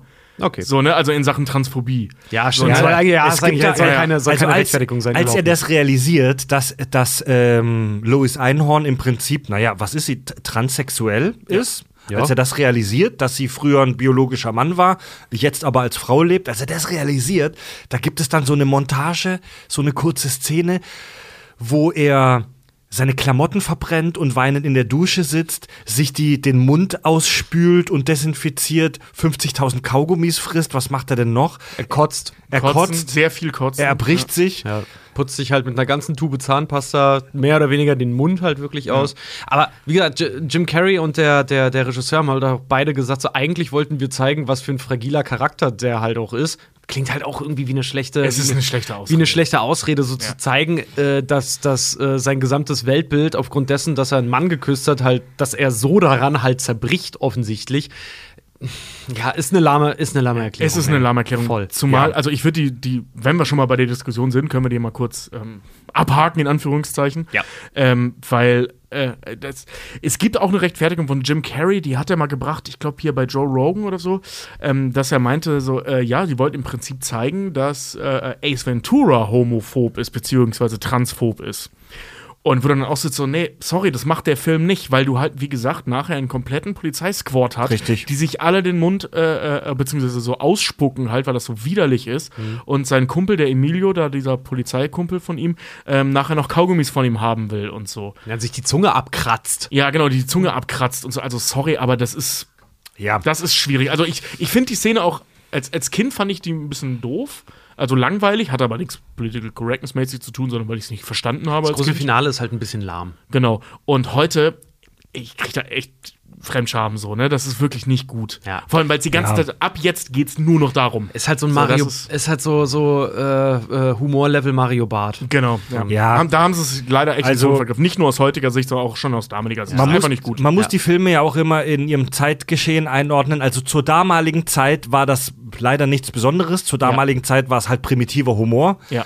Aus unserer heutigen etwas sensibleren und aufgeklärteren Perspektive muss man sagen, ist es, eine, ist es schon etwas unappetitlich leider, Ja. ähm, diese Szene oder allgemein diese Story in dem Film, dass der sich da so krass davor ekelt, dass der, einen, dass der einen, da einen Mann geküsst hat. Ich habe auf Partys schon schlimmere Dinge gemacht. Allerdings. Schlimm in Anführungszeichen. Ja, Tobi und, Und- ich haben uns mal li im Livestream, das war beim Spendensammeln damals für die das war Flut haben Tobi und ich uns äh, auch mal geküsst. Ohne und- Scheiß. Ey, leck mich, ja, der Tobi kann küssen, ey. Super weich. Da war ich richtig erstaunt. Ich dachte, wir geben uns so, weißt du, so, so diese, ne, so steife Lippen und dann los. Aber Tobi hat sich richtig reingehängt. Ey, wenn ich was mache, dann richtig. Ich habe auch schon Männer geküsst. Ich habe Tobi geküsst. Richard glaube ich nicht. Ich habe mal mit Farb. Doch, wir haben auch schon. Echt? Ich habe mal, mit- bei unserer allerersten Kiez-Tour. da, Ja. ich hab mal mit Farb vom Team Kirschwässerle rumgemacht. Das habe ich auch, ja. und noch mit ein, zwei anderen Männern. Aber das war halt einfach so dummer Partygag. Man will halt irgendwie was Außergewöhnliches machen. Hab festgestellt, dass ich äh, dann jetzt doch nicht mit dir nach Hause gehen will, Tobi. ja. Aber wir haben es wenigstens mal getestet. Farb habe ich, Ich, ich war auch kaum traurig und saß danach weinend in der Dusche. Hat jemand von euch mit Farb rumgemacht? Ja, Auf ich- der Tour, aber das war, also das Du war hast kein mit Farb rumgemacht? Nee, nicht rumgemacht, das war ein Versehen. Ich habe euch allen gute Nacht gesagt. Bist du in ihn gestolpert oder nee, was? pass auf, ich, ich, wir waren da noch, äh, ich weiß gar nicht, wo es war, in Düsseldorf oder so. Wir waren da noch in irgendeiner, in irgendeiner Kneipe und ich habe dann gesagt, ich. In Dortmund. So, äh, Dortmund. Und ich wollte dann ins Bett irgendwann und habe dann zu euch gesagt, ich mal los. Und Farb dreht sich halt um, nimmt mein, meine, mein Gesicht äh, in seine Hände und drückt mir einen Kuss auf. Und ich, alles klar, gute Nacht. Ich habe am, äh, im Blauen Peter am Kiez mit Farb mal richtig kräftig rumgemacht. Und auch lange. Mit Zunge? Ja, das volle Programm. Warum? Ja, kenne ich. Keine Ahnung, weil die Party scheiße war und Ach so, und wir Langeweile hatten. So, Ah, okay. Was man halt so macht, ne? Also knutschen ist besser als nix tun. Und dann Farb war der einzige available Typ oder Frau, völlig egal. In dem Fall. Und ja, Naja, wir haben es wir haben's mal probiert. wir haben es versucht. Wir haben es versucht. Oft. sehr oft. Oh Gott, ey. Und ja, Ray Finkel ist Louis Einhorn. Louis Einhorn ist Ray Finkel. Wie soll ich aus dem Thema jetzt wieder rauskommen? Wir können ja weiter. Dan Marino wird dann entführt. Äh, Im Leben hätte ich das nicht erwartet, dass unsere homoerotischen ähm, Confessions in der Ace Ventura Folge zur Sprache kommen. Ich hab's nicht mehr ausgehalten bis Brokeback Mountain. Tut mir leid. Da packen wir dann die anderen Geschichten aus. genau. Ja, äh, die Handlung geht weiter. Tatsächlich, Louis Einhorn hält Dan Marino und den Delfin in so einem ramschigen Versteck am Hafen fest. Da steht das äh, Bassin, das Becken mit dem Delfin. Quatsch, das ist ja gar kein Bassin, das ist äh, einfach da so Hafen. Wasser. Wasser, Hafenbecken, Hafenbassin. Sagt man da nicht Brackwasser? Nee, Brackwasser ist die Mischung aus Salzwasser Genau, und ja. Süßwasser, ne? Da ist halt Wasser. Ja. So. Und da ist der Delfin drin und der kann aus irgendwelchen Gründen nicht abhauen. Das ist abgesperrt. Und da sind so Fisofax, solche fiesen, so, so, ich brauche zwei Handlanger, zwei eklige, unrasierte Handlanger. Und Ace geht dahin und wird natürlich prompt festgesetzt und gefesselt. Und es gibt einen Fight mit der Polizei. Ace wird befreit und enttarnt Louis Einhorn. Das ist jetzt diese große Schlussszene, wo er die Klamotten vom Leib reißt, um zu beweisen, dass sie ein Typ ist. Und sie hat halt aber eine, eine, eine 1A weibliche Figur, da ist nichts Männliches. Hat er sich geirrt? Nein, er dreht sie um und wir sehen, äh, dass sie den Schlong nach hinten geknickt hat. Aber kräftigst. Ja, und dann meinte er so, meinte er so sinngemäß, entweder sind das die größten Hämorrhoiden, die ich je gesehen habe, oder da hängt ein Bimbam. genau, und da ist diese Szene, wo der komplette versammelte Polizeisquad sich so halber erbricht und halt so im Mund rum, rumwerkelt und die ekeln sich alle nur beim Gedanken daran, dass Ace diesen, diese transsexuelle Frau oder diesen Transmann oder Frau geküsst hat. Ja. ja. Schwierig. Ja, und der Film endet dann sehr abrupt. Schneller als man gucken kann, kommen die Endcredits. Ähm, als Ace beim, äh, und wir sehen ganz am Schluss noch, wie Ace sich bei einem Footballspiel so als Rausschmeißer mit einem Maskottchen prügelt. Ey, das ist einer meiner absoluten Lieblingsszenen. Diese Zweier-Kombi, die Ace diesem Vogel oder diesem Typ in dem Vogelkostüm da aufs Gesicht ballert, da war ich echt beeindruckt. Aber auch richtig- sieht- aber richtig übel. Aber ey. richtig gib ihm, ne? So vor allen Dingen, er verpasst ihm erst eine und dann schlägt er ja richtig Ja, nach. der macht ja einmal so eine Zweier-Kombi da in sein Gesicht. Das sieht echt heftig aus. Ja, Mann. Also da konnte sich Jim Carrey wahrscheinlich auch ein bisschen austoben, weil der Typ mit Sicherheit Gepolstert. Unter, ja, unter dem Kostüm kannst du ja an Protektoren tragen, was du willst. So, der konnte sich wahrscheinlich richtig austoben da. Ja. Ein großes Dankeschön an den Mann, der Snowflake zurückgebracht hat und die Tiere liebt. Ace Ventura. Und er verprügelt gerade halt so einen American Eagle, ne? Und die Tiere liebt. Das macht er aber, also das hat natürlich eine sehr sinnvolle, dramaturgisch wichtige Herleitung, denn hier ähm, ist ein weiteres Kapitel des äh, ähm, Falls der weißen Taube. Denn die weiße Taube ist auf dem Wasserding gelandet, wo die Spieler raus trinken. Wasser, Wasserspender halt. Wasserspender und der Typ in dem äh, Igel-Kostüm verjagt aus Versehen diese Taube und deswegen kriegt er auf die Fresse, aber übel. Aber auch super geil, auch so eine richtige 90er-Unterhaltung, ne? Ja. Du hast mich gerade um 25 Riesen gebracht. Na und? Das ist doch nicht meine Kohle. Und dann Batz! Wir erfahren, wir haben bis heute nicht erfahren, ob er die Albino-Taube gefangen hat, oder? nee, die jagt er auch in der, in der Cartoon-Serie noch und nöcher. Die, ja- die fängt er nie. Hm. Geil. Das ist auch so immer, immer mal wieder in dem Cartoon immer mal wieder Schöne so ein Auf- Anspielung. so ein aufploppendes Thema, dass der immer wieder diese Albino-Taube halt jagt. Was halt auch geil ist, nur eine weiße Taube, die hat nicht mal rote Augen, die hat dunkle Augen. Ja, stimmt. Das ist Irre. gar keine Albino-Taube. Ja, äh, über den zweiten Film, da können wir für uns vielleicht ein paar Highlights rauspicken. Ich persönlich liebe den zweiten Film mindestens genauso wie den ersten. Ich finde find super, also ne, um, um das äh, äh, kontroverse Thema mal direkt vorweg zu sagen, Mhm. damit wir danach nicht noch drüber sprechen müssen. Sie haben es geschafft, die Transphobie loszuwerden. Ja. Mhm. Werden jetzt halt super rassistisch, aber ja, Ja. ja, die 90er. Genau, im, im, im zweiten Film geht es darum, dass er eine, eine Albino-Fledermaus finden soll, um praktisch einen afrikanischen Stamm zu retten. Shikaka. Shikaka. Sehr viele stereotype Darstellungen von äh, Afrikanern in diesem Film und von so Ja. Stammeskultur. Ja. Äh, ja. Wir haben das Thema jetzt kurz besprochen. Die Filme sind aus den 90ern und politisch teilweise sehr unkorrekt. Ja. Es macht trotzdem Spaß, sie zu gucken, das muss man sagen. Ja. ja. Ein Highlight bei Ace Ventura 2 ist gleich am Anfang, wo er sich an so einer Stein-Steilwand abseilt oder hochseilt und da ist so ein Nest mit Vogeljungen Ja, und er wirkt das Essen hoch, um diese Vogelbabys zu füttern. das ist so eklig. Wo er den Waschbären fallen lässt, halt eine Szene aus Cliffhanger. Ja, wo, wo eine Szene aus Cliffhanger in eine Szene aus Rambo 2 übergeht. Ja. Und das wurde im ersten Teil nur so ein bisschen angedeutet. Im zweiten Teil kommt das jetzt relativ äh, direkt die Anspielung auf so Sherlock, auf diese ganze Sherlock Holmes Nummer. Ja. Sherlock Holmes, der äh, dich eine Sekunde lang mustert und sofort dir deine halbe Lebensgeschichte erzählt, wo er dann da vor diesem einen Bonzen steht. Der Urinfleck auf ihrer Hose zeigt mir, dass sie immer nur einmal abschütteln. Viel zu beschäftigt für den Abschuss, Schlüppler. Ey, eine der krankesten Szenen ist, wo er auf dieser Party die Frau, die Frau mit dem Pelz sieht, mit dem Pelzmantel. Und sie sagt zu ihm, naja, sie sollten die Früchte der Natur auch genießen. Und dann haut er ihren Ehemann, diesen Monopoly-Mann K.O. und zieht den sich an. Er zieht sich diesen alten Mann als Schal an und post dann ab. Na, na, na, na.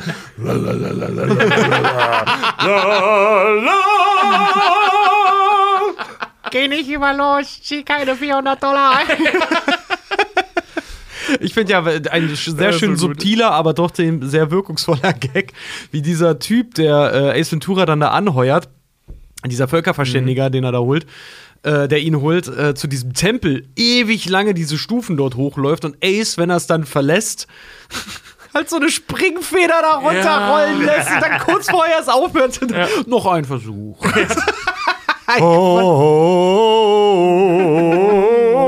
Alrighty then. Ja, da ist, da ist Ace in so einem Mönchskloster und muss da erstmal rausgeholt werden. Ja, Super und geil, wo, die, wo die Mönche dann eine fette Party schmeißen, als er endlich weg ist. als höchstwahrscheinlich nervigster Mensch auf diesem Planeten. Ich hab, kann nicht gehen, bevor ich nicht die Erleuchtung gefunden habe. Ah, da ist sie. Echt?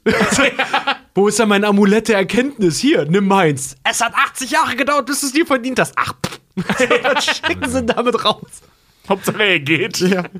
Die größte Szene dieses Films, wahrscheinlich eine der besten Szenen der Filmgeschichte, da können auch Scorsese und Co. einpacken, Äh, jetzt kommt's. als Ace Ventura in dieser Nashornpuppe steckt. Ja, Ey, ja, Mann. das ist so gut.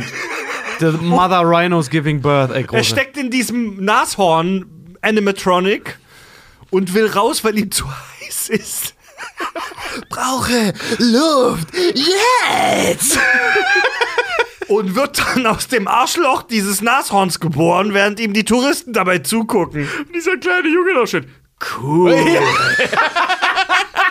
Aber richtig so wie so ein Kind, man. So richtig So, im hat so ein Vorort. zwölfjähriger Ja, Junge halt. So richtig im, im Vorort lebte. Cool. Und dem, der Vater muss halt gotzen, bei dem, was er da sieht, ey. Sieht so geil aus. Wieder, sorry, aus dem ersten Film, aber das fällt mir gerade wieder ein, die, die feiere ich auch immer so, die Szene, wo er so in dieser Fischei-Einstellung reinguckt in das Becken, in das Bassin und dann so dumme, so Star Trek verarscht. Ich bin Arzt und kein Bademeister. Tut mir leid, Captain, das kann ich nicht tun, denn dafür fehlt mir die Power.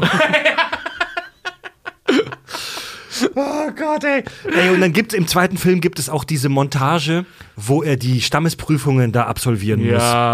Die ist auch richtig lustig. Alter, dann- reich mal einen Speer. Weil die beiden Speere in die Oberschenkel. Ey, das ist halt wirklich, das ist so kindlicher, dummer Slapstick, aber.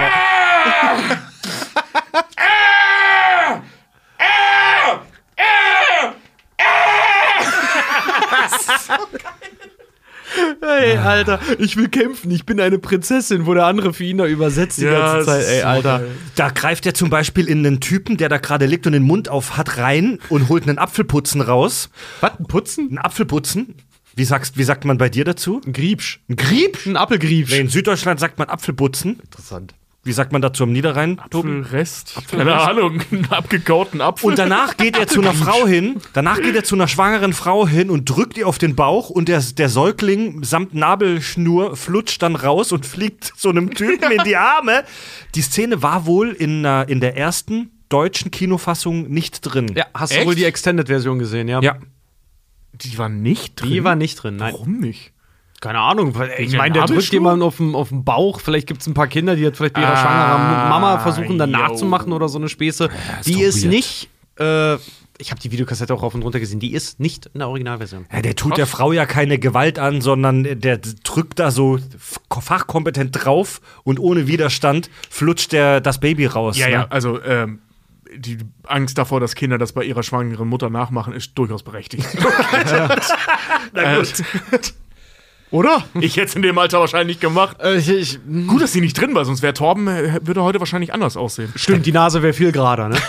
Dann gibt's noch die, die Szene mit dem Kampf mit dem Krokodil, wo er auch wieder so hin und her gerissen wird, wie in der Hai-Szene oder der Oralsex-Szene. Ey, auch meine Lieblingsszene, wie er den Betäubung, die Betäubungspfeile in den Nacken bekommt, Alter. Das spielt der so gut. In Oh. beide Arme oder in die Schultern und in den Kopf. Wie er, so, wie er das wirklich richtig cool hinkriegt, diese Körperteile zu deaktivieren und dann so Ja. rumzulaufen. Das sieht so lustig aus. Ja, und zum zweiten Teil will ich übrigens. Oh Gott, du bist so eklig. Ach, kann ich das auch? Kannst du es nicht? Doch, ich kann das auch. Wo er das Auge so reindrückt. Oh nein, mein Bruder hat das früher auch immer getan. Sie verdammter Baba. Weil wir ihn halt auch foltern, um Informationen zu kriegen mit einem Teller und Besteck. Und eins wollte ich noch sagen. Uchi Pupu Dünne. Wo er mit den Tieren spricht, die dann ankommen. Ich, das hasse ich am meisten an den, an den Ace Ventura-Filmen, weil das war so ein Signature-Move. Nach nachdem meine Mutter den Film mal gesehen hatte, war das gang und gäbe, dass dann immer Oh, you bow gemacht war, wurde zu unseren Haustieren. Ich hab das gehasst irgendwann. ah, Juckt euch Ja. jetzt auch euer Auge so ein ja, bisschen? so dreht doch voll Pulle. Ich liebe den zweiten Teil. Ace Ventura, jetzt wird's wild. Wie Ja. hieß er im Englischen? Irgendwas mit When Na- Nature Calls oder When so? Nature Calls. Oder Ja. irgendwie so ähnlich. Zum, irgendwas mit When Nature. Ja. Super. ja, auch ein absolutes Gag-Feuerwerk, mal wirklich. Aber Ich fand als Kind den zweiten noch sehr viel lustiger als den ersten. Heute sehe ich das andersrum. Ja. Aber als Kind fand ich, weil Der der, noch dümmer ist Ja. als der erste. Jim Carrey mochte den zweiten überhaupt nicht, weil er Echt? auch gesagt hat, ja, weil er gesagt hat, so Ace Venturas ganze Persönlichkeit, seine gesamte Figur wirkt halt in so einer kalten Großstadt zwischen Leuten, die wirklich versuchen, ihren Job zu machen, halt viel, viel besser, weil er so aus, aus der Form halt rausfällt, zwischen diesen ganzen Anzugträgern, als äh, wenn er dann plötzlich im Dschungel ist und um ihn herum alles fantastisch ist und er sich da im Prinzip mit eingliedert. Ah, ich verstehe. Ja, das stimmt. Kann man irgendwo ja. nachvollziehen, muss ich aber auch sagen, selber als Fan sehe ich persönlich gar nicht. Ich habe mich selber auch sehr beömmelt. Ja, ich liebe sie beide. Ich kann mir nicht entscheiden, welchen ich besser finde. Der zweite ist gefühlt noch mehr Gaga als der erste. Ja. Also ich habe, ähm, das habe ich glaube ich bei, bei äh, Flut der Karibik schon mal erzählt. Ähm, ich habe immer ein leichtes Problem damit, wenn Charaktere, wenn weirde Charaktere auf ihre Punchlines aus dem ersten Teil reduziert werden. Das hatten wir bei Flut der Karibik 2. Ähm, wo ja Johnny Depp wirklich nur noch die Sprüche aus dem ersten Teil wiederholt. Und das ist hier jetzt auch so. Wie das mit dem Alrighty denn, okay, die Leute fanden das lustig. Also wird hier raus ein Song. Der sagt es in jeder zweiten Szene. Genau das mit dem Loser und so. Ja, Also es der, gibt- der wiederholt ständig seine Punchlines nur noch häufiger und noch intensiver. Es werden auch, es werden auch ganze Storystränge wiederholt, wie zum, oder ich sag mal Szenen, so wie dass er auf einer äh, Bonzenparty auffällt. Ja. Gut, das sind ein paar wirklich sehr gute Gags. Absolut, Wie ja. die Nummer, wo er den Typen als Schal trägt oder dieses super strange Gemüse vor seinen Mund hält. Hab ich was zwischen den Zähnen? Aber es ist halt schon. Oder der Kampf mit dem Krokodil, wo er so hin und her gezogen wird. Die Geburt aus dem Na Nashorn, das war wirklich eine neue Idee. Die war auch echt ein Highlight. Ja. Also, das war wirklich wahnsinnig lustig. Ja. Vor allem ja auch. äh, Also, da haben sie sich schon Mühe gegeben, dass sie das hergeleitet haben, warum das so ist, weil das Sauerstoffventil kaputt ist und so weiter. Ne? Also, der, der Gag kommt nicht aus dem Nichts, sondern der ist so richtig schön aufgebaut worden. Ja, das kö- könnte von Andy Weir, vom Autoren von Der Marsianer kommen. So, gu so gut ausgearbeitet ist die Herleitung. Das ist hart Sci-Fi, Alter. Ja. Ja, Leute, wir machen eine kurze Bierpause. Wir äh, verziehen uns mal ganz kurz und gönnen uns eine Pinkelpause. Und danach sprechen wir über seltsame Tierberufe. Wir sprechen über eine, naja, geheimnisvolle Ace Ventura Fan-Theorie. Und was hattest du noch mit dem Gepäck? Ich habe noch äh, Sachen zum Dreh, warum wir überhaupt so einen Film haben wie Ace Ventura. Dazu gleich mehr.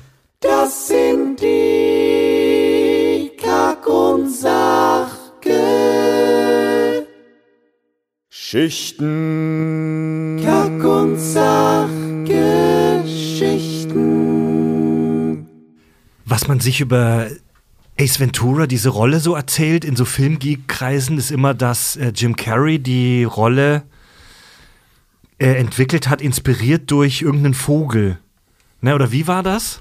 Er hat äh, sein schauspielerisches Tun äh, an Tiere angelegt, Ja. weil der hat auch bei den ersten Probelesungen und so, da hat er halt, er hat so eine, wie kann man sagen, seine stilistische Saturday Night Live ähm, Sprechstimme für irgendwelche Sketche und Co. In der, in dieser Stimme hat er halt damals das erste Drehbuch halt vorgelesen und hat sich dann halt beim Lesen schon gedacht, so ganz ehrlich, das ist so ein bunter Vogel, also mache ich halt einfach einen Vogel draus.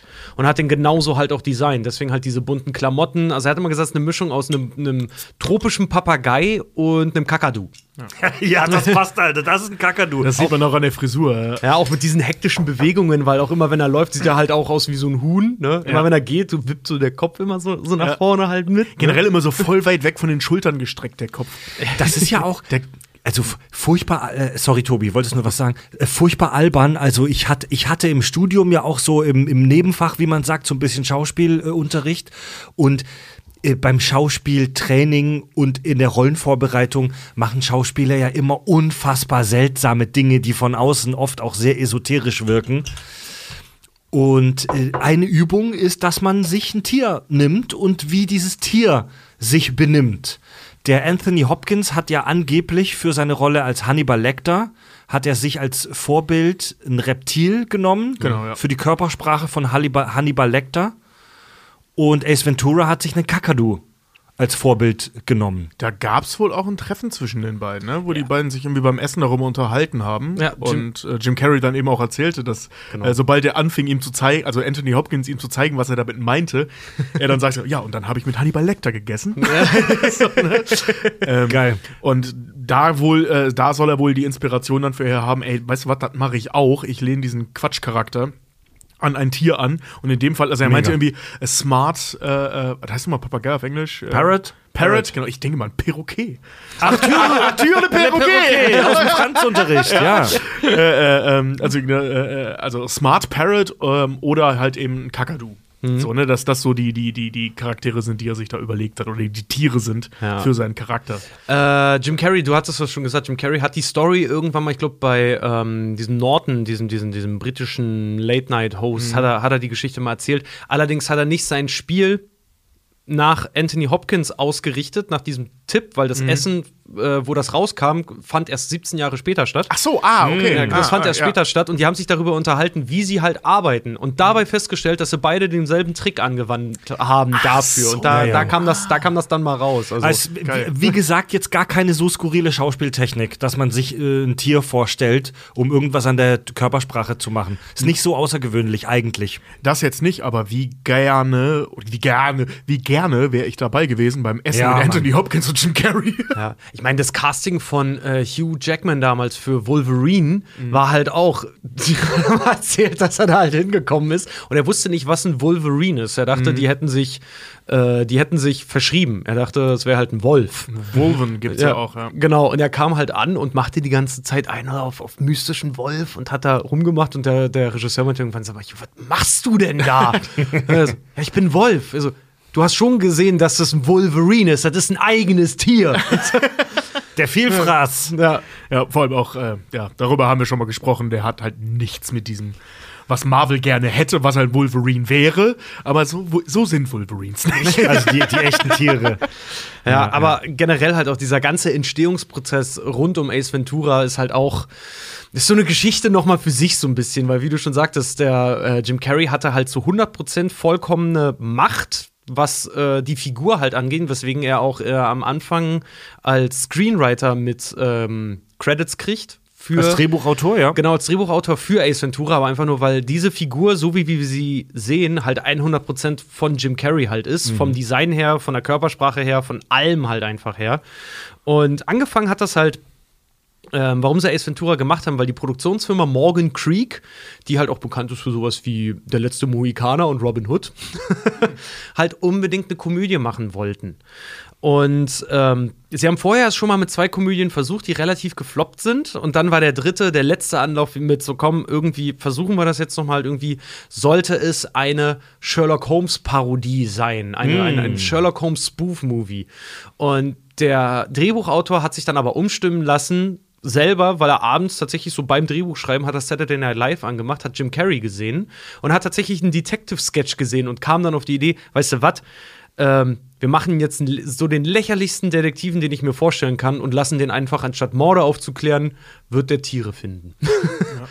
und daher kam dann die Idee mit dem, mit dem Pet, äh, Pet. Detective. Auf die Idee musste erst mal kommen, ey. Man, man sieht aber auch noch so ein paar Reste aus dieser Sherlock Holmes-Nummer, auch im ersten Teil schon. Ja, ja.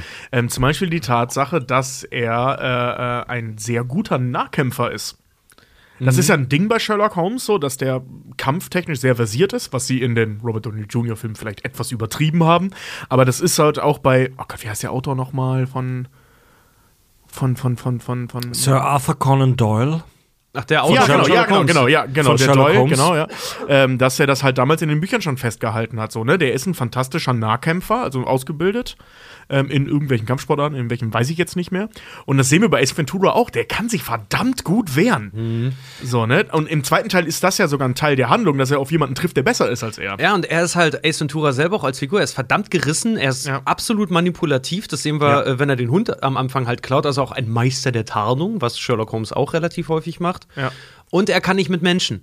Ja, das sagt genau, Ace Ventura ja. selber auch so. Er versteht Menschen nicht und er bleibt denen eigentlich gerne irgendwie fern. Er, er versteht die Tiere und er mag Mhm. die Tiere. Sherlock Holmes hat auch so eine antisoziale Ader. Genau, gibt dann da- dieses Skurrile, was der irgendwie hat, dieses, Ja. dieses didaktische Vorgehen, was, was er so ein bisschen mimt und so, ne? Also, so ein paar Überbleibsel sind schon noch hängen Du, geblieben. mein, du meinst Deduktion, ja. Genau, ja. Das deduktive Vorgehen. Warum der Begriff Deduktion im Fall Sherlock Holmes der falsche Begriff ist, hört ihr entweder in unserer Premium-Kanal-Folge äh, Skepsis wissenschaftliches Arbeiten und in der Zukunft bei einer Sherlock Holmes-Folge. es gibt mega viele Parallelen. Äh, beide Sherlock Holmes wie Ace Ventura sind Exzentriker, Ja. wirken nach außen total schräg, sind in ihrer, leben in ihrer eigenen Welt, in ihrer Ja. eigenen Bubble, gehen unfassbar unkonventionell vor, sind auf ihre schräge Art aber effektiv, denn sie lösen die Fälle. Ja. Ja. Und sie genau. hängen aus irgendwelchen Gründen immer an Tatorten rum, wo sie eigentlich nichts verloren haben. Ja, und kommen halt auch gegen diesen, diesen Itch halt, also dieses innere Jucken halt irgendwie ein Rätsel zu lösen, kommen dagegen halt nicht an. Weil, wie gesagt, die Ja. äh, Geschichte von Ace Ventura ist die, dass er einen äh, Delfin finden soll und dabei zufällig einen Mordfall löst. Ja. Das- Und noch mehr Mordfälle, Ja. also äh, zukünftige Mordfälle verhindert. Ja. Aber das sieht man auch in dem ganzen Spiel. Wie gesagt, bei dem ganzen Humor und so gehen solche feinen Nuancen jetzt natürlich äh, vollkommen halt unter. Aber auch diese ganze Sache, dass er sich zum Beispiel überhaupt gar keine Sorgen darum macht, ob, wenn Dan Marino jetzt entführt wird, ob der jetzt stirbt oder nicht. Oder ob er rechtzeitig irgendwo ist, das ist Ace Ventura vollkommen egal. ist nicht sein Job. Ja. So, der kümmert sich halt um seine Sachen da halt die ganze Zeit, ja. Ja. Also alles, was er tut, dient ja nur dem Zweck, dass er Snowflake findet. Ja. Und eigentlich war die Figur von Ace Ventura, äh, sollte eigentlich ein Sidekick sein. Die Story sollte sich nämlich eigentlich um eine weibliche Detektivin drehen. Und er sollte eigentlich so der dusselige Sidekick sein, der nicht mal richtig, der nicht mal richtig, richtig reden kann. Also es war so ein richtig stotternder, tierverliebter Vollidiot eigentlich. Und angefragt war für die Rolle ursprünglich mal Rick Moranis.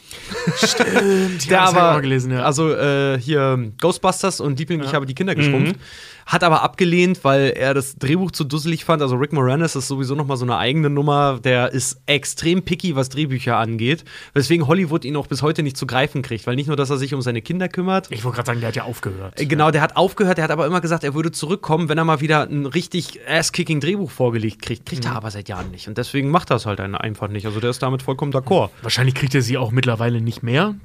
Also ich könnte mir vorstellen, weil ich meine, Hollywood ist mittlerweile ja gleichbedeutend mit Disney und für Disney ist der nicht TikTokig genug. Äh, Ich hoffe, der Ähm. macht den Brandon Fraser irgendwann. Dass das Internet irgendwann so laut wird und der, selbst wenn er irgendwann eine Rolle kriegt als Opa irgendwo, ich würde den super gerne noch mal sehen. Hey, Brandon Frasers Rückkehr damals in Doom Patrol, was ja immer noch läuft, halte ich für einer der geilsten Comebacks aller Zeiten. War ja nicht das erste, was er dann neu gemacht hat, aber das geilste, was er neu Ich gemacht bin noch sehr, hat bisher. sehr gespannt auf, auf The Whale von Darren Ar Aronofsky und, und ihm in der Hauptrolle. Ich freue mich auf gar nichts mehr von Darren Aronofsky. Der hat mich die letzten zehn Jahre immer wieder aufs Neue komplett enttäuscht. Ja, stimmt schon. Aber er hatte mal eine Phase. Vielleicht kriegt er sie ja wieder zurück. Vielleicht kommt er ja zurück. Ich meine, Noah und Mother waren jetzt echt ein Schuss in den Ofen, aber egal. Nach Rick Moranis wurde Alan Rickman gefragt, ob er Ace Ventura machen würde. Und als der auch abgesagt hat, als der dann auch abgesagt hat, sollte äh, die Rolle von Ace Ventura in Alice Ventura umgeschrieben werden. Und Kandidat Nummer eins für Alice Ventura war dann Whoopi Goldberg. Oh, das hätte ich aber gern gesehen. Ich denke mir auch, das hätte ganz Ja. witzig werden können, ehrlich gesagt, weil Whoopi Goldberg in den 90ern war schon Ah, hart stell, dir, witzig. stell dir vor, du kriegst das Drehbuch oder die erste Dreh, grobe Drehbuchfassung von Ace Ventura zu Gesicht. So, stell dir vor, den Film gibt's noch nicht und du hast noch nicht Jim Carrey in dieser Rolle gesehen. Dann liest du doch dieses Drehbuch und denkst dir, was ist das für ein riesengroßer Rotz? Also da, Ja, da, absolut. da ist schon wirklich Vision nötig und Vorstellungskraft nötig, um in diesem Drehbuch was zu sehen, dass man gut zu was Geilem und Lustigem und Kultigem formen kann. Dafür braucht es einen fucking Jim Carrey.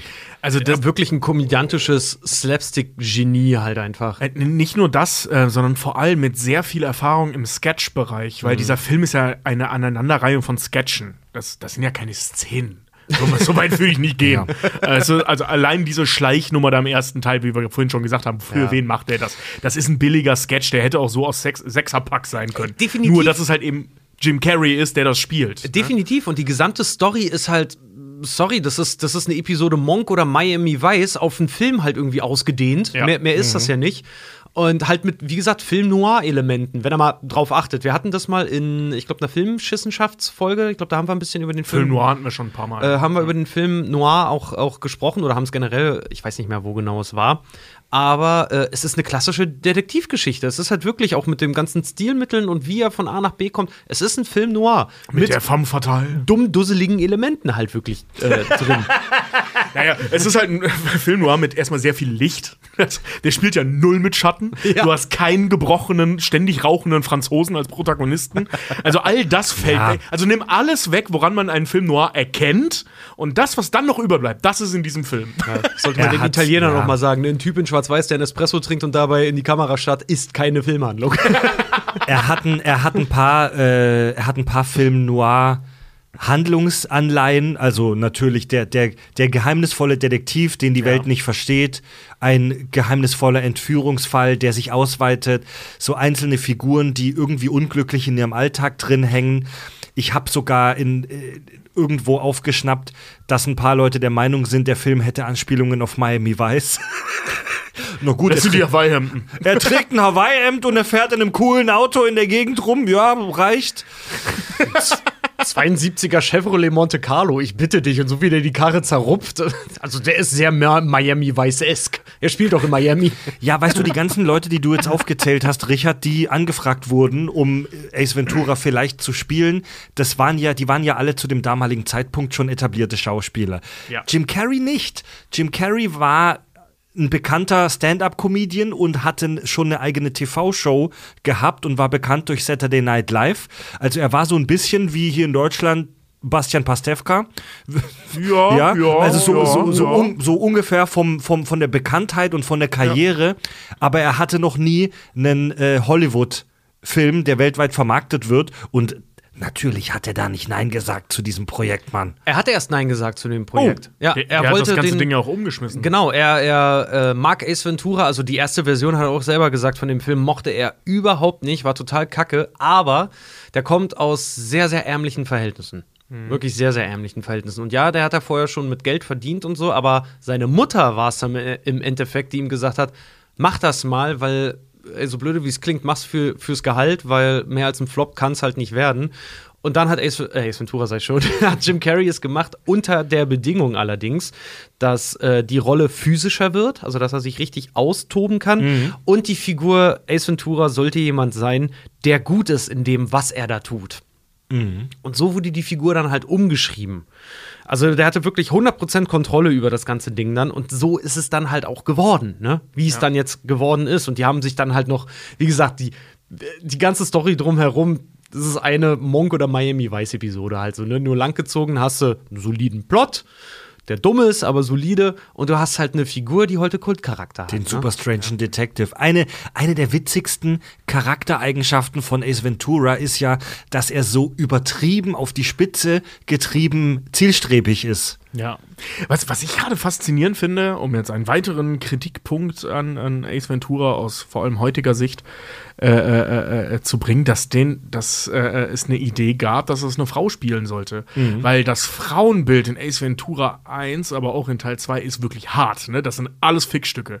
Oder mal ein Kerl gewesen. Courtney Cox, That's hat, it. Courtney Cox hat den, weigert sich bis heute, den Film zu gucken. Ja, genau. Ja, ja. Ach was? Jennifer Aniston hat mal eine Story erzählt, da war sie äh, bei Courtney Cox äh, zum Kaffee und Kuchen oder was auch immer halt eingeladen und sie hatte den Film auf DVD mit und wollte den mit ihr gucken und sie hat sich standhaft geweigert, gesagt, ich habe den bis heute nicht gesehen, ich werde mir auch nicht angucken. Ach was. Also, das ist echt übel. Das Frauenbild in diesem Film ist grauenhaft. Also, das ist echt, selbst für die 90er heftig. Ja.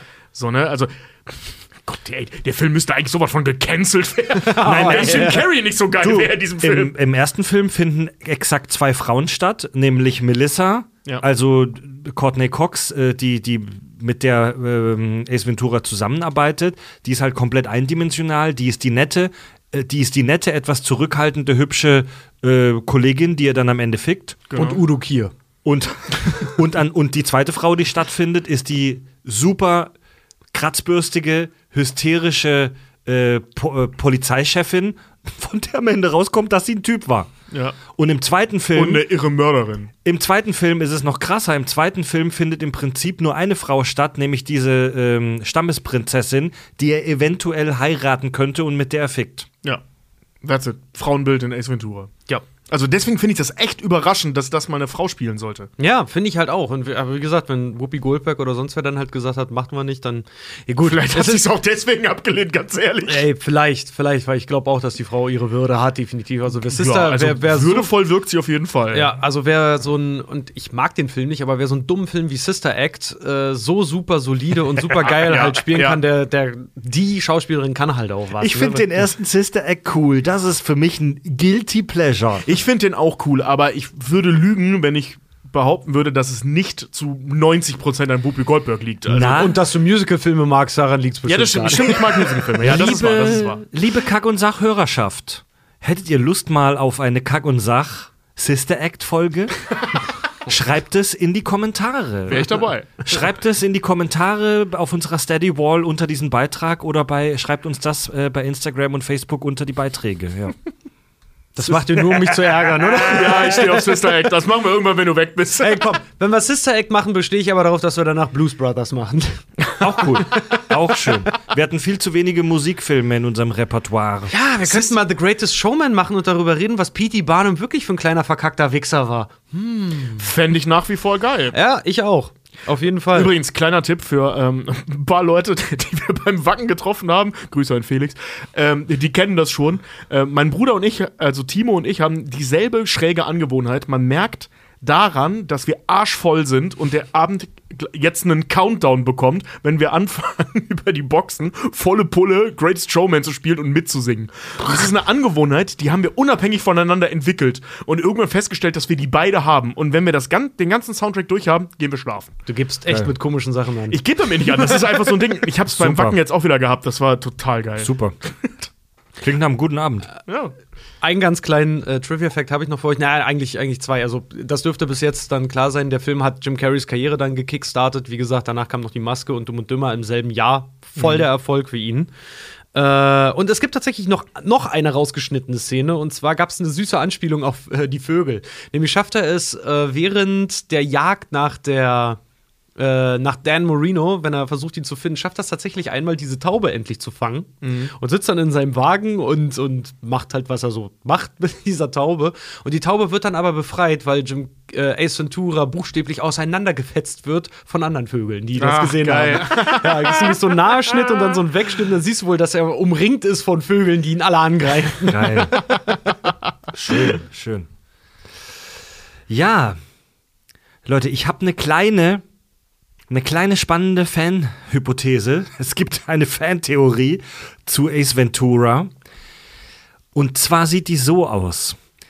Die Figur Ace Ventura ist ein Superheld, der gerade dabei ist, seine Kräfte zu entdecken und in seiner Persönlichkeitsentwicklung noch etwas unreif ist. Es gibt verschiedene Hinweise darauf in den beiden Filmen. Zum Beispiel gibt es die Szene, in der er eine Kugel mit seinen Zähnen fängt. Stimmt. Ja. Super geil. Es wird auf ihn geschossen und er fängt die Kugel aus relativ nah, es war bei einer Autoverfolgung, glaube ich, und aus einigermaßen kurzer Distanz fängt er diese Kugel mit seinen Zähnen auf. Komplett unverletzt, ja. Er überlebt einen Angriff eines ausgewachsenen weißen Hais in einem relativ kleinen Bassin. Nur die Klamotten sind kaputt. Und er hat offensichtlich schon zugebissen, weil sonst hätte er ihn nicht so rumreißen können. Übrigens auch an dieser Stelle, wer heute Trinkspiele macht mit dem Wort Bassin, ihr seid richtig gefickt, glaube ich. Ace Ventura fährt wie eine gesenkte Sau und übersteht diverse Autounfälle. Also besonders im zweiten Fall gibt es diverse katastrophale Autounfälle mit Überschlägen, die er ohne einen Kratzer äh, übersteht. Übersteht. Hier nochmal das Zitat: Ja, Jungs, so sieht die große Schleuderwende aus. ja. Und das Wichtigste für die Handlung: er kann mit Tieren kommunizieren. Also es gibt diverse Szenen in Teil 1 und Teil 2, wo wir das Gefühl haben, dass er wirklich konkret sich mit Tieren verständigen kann. Und zwar nicht nur so ein, so ein konfuses, ich verstehe sie halt gut und sie folgen mir Ding, sondern wo er definitiv konkret mit Tieren kommuniziert. Wie zum Beispiel in Teil 1, wo er seinen Affen darum bittet, den Anrufbeantworter zurückzuspulen. Ja. Oder wo er mit diesem Hund äh, im Hochhaus bei, bei der Aufklärung dieses Mordfalls so eine kurze Konversation führt und danach mehr Wissen hat. Ja. In seinem Apartment leben diverse Tiere unterschiedlichster Spezies.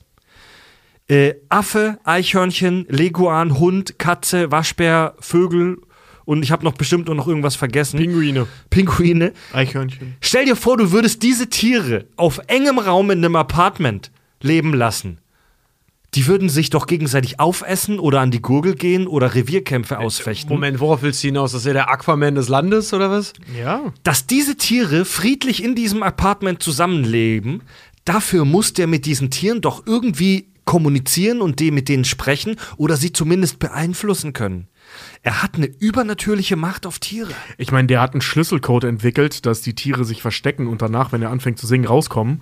Und ähm, als, als Mensch, der selber Echsen hält, kann ich dir sagen, Echsen geben Fick auf das, was du tust. also, denen kannst du keine Kommandos beibringen. So, ne? Ich glaub, äh, übrigens, funny Side Fact, der Leguan, den wir da sehen, ist tatsächlich Jim Carreys Leguan. Das ist sein Pet-Leguan. Geil. Ja. Ich glaube ja ehrlich gesagt, du strengst dich mit deinen komischen lethargischen Viechern einfach nicht richtig Die an. oder- lethargisch, die rennen den ganzen Tag rum und jagen sich gegenseitig, weil die ich habe die noch Waffel nie haben. gesehen. Du bist wie der Typ mit deinen Exen. Du bist wie der Typ, der sagt, er hat eine Freundin, aber in Kanada. Ja, ein bisschen. Kennen wir aus dem klassischen Superheldenkanon irgendwelche Helden, die mit Tieren sprechen können? Aquaman. Aquaman. Aquaman, ja. Oder hier, äh, Kann das, äh, hier Kane, nee, wie heißt er denn? Hier, der, der Reptilien, äh, Reptilienmensch, so sage ich schon, der aus Spider-Man, verdammt nochmal. Der Der Dinosaurier. Jäger. Ja, der von äh, Ella- Aaron Taylor Johnson, Johnson, jetzt ja. gespielt wird. Ah, ich habe seinen Namen vergessen. Ach, der Jäger? Ja, ja. Den hatten wir in der Spider-Man-Folge erwähnt. Gott, wie heißt der Typ nochmal? Äh, Der kann mit Tieren kommunizieren, weil er will sie ja umbringen. Aber der kann, glaube ich, auch bis zu einem gewissen Grad mit Tieren äh, sprechen. Ach komm, ey, das ist Oder verwechseln wir gerade zwei Charaktere, der, einer, der so ähnlich aussieht und das kann. Ist auch scheißegal. Es gibt auf jeden Fall mehrere. So, du hast zum Beispiel. Kann äh, das Phantom nicht auch mit Tieren kommunizieren? Der Typ da in diesem lila Stretch-Anzug, Ja, der es ja, ja. unsichtbar machen kann? Ich mag das Phantom, aber das weiß ich gerade nicht. Na, es gibt Soll ja auch ähm, werden. Ja, freue ich mich auch drauf. Dr. Doolittle. Ich weiß nicht mehr, ob er, ob er Marvel oder DC war. Black Horse. Ace Ventura ist ein Superheld, der schon langsam seine Superkräfte entdeckt. Es, es ist noch nicht so krass, dass es wirklich auffällt.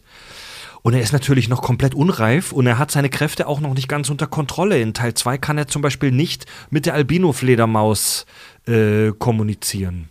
Ja. Aber da hast du auch wieder dieses Ding, dass er sich, du hast recht, er legt sich da auch mit einem Alligator an und fragt ihn sogar noch, warum er sich selber schlägt. Ja, aber stimmt. Allein die Tatsache, dass er gegen diesen Alligator besteht. So unverletzt. Ja, natürlich. Na klar. Na, dass er zwischen Nilpferden halt auftaucht. So eine Nilpferde sind Wahnsinnig nicht, aggressiv, Sind ja. ja. sind nicht die süßen Hippos, die da irgendwie mal das Maul aufmachen oder so. Die sind zu Wasser als auch zu Land. Es gibt tatsächlich auffällig viele Todesfälle im Jahr durch äh, äh, Nilpferde. Also ich kenne die genauen Zahlen nicht mehr, aber das sind mehr als man denkt. Ja, die Happy Hippos, die ficken dich trocken in den Arsch, Alter. Ja, Mann, ey. Wundert mich immer noch, dass man die Pferde nennt und nicht irgendwie Monster. Quappen. Quappen. Quappen. Nilquappen. Nee, das, äh, was, was ich so geil finde, stell dir das mal vor. Marvel kriegt dann irgendwann spitz, kauft die Rechte an dem Scheiß und dann hast du Avengers 8 oder so, wenn denen wirklich nichts mehr einfällt. Und da sind wir ja kurz davor.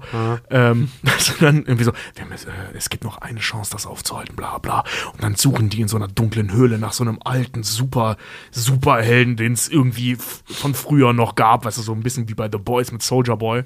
Und dann holen sie den da raus und dann steht halt Jim Carrey, wie er mittlerweile aussieht, kurz geschorene Haare, mega langer grauer Bart. und so in so einem geilen Mantel und kriegt dann so eine epische Marvel-Einstellung, wo er so schwebt, die Hände auseinander, seinen komischen Schwachsinn von sich gibt und überall so Vögel anrasen und die Bösen zerfetzt und so. Alrighty then. Alrighty then. Pass auf, das wird angekündigt. In, in Avengers 15 gibt's eine Post-Credit-Scene, wo die in der Höhle sind und Ja. du hörst nur aus dem Dunkeln. Alrighty then. Ja, genau. Weißt du, wo immer so, so mega episch von Robert Downey Jr., der dann auch wieder da ist, weil dir nichts wieder einfällt. So, we need your help. Alrighty then.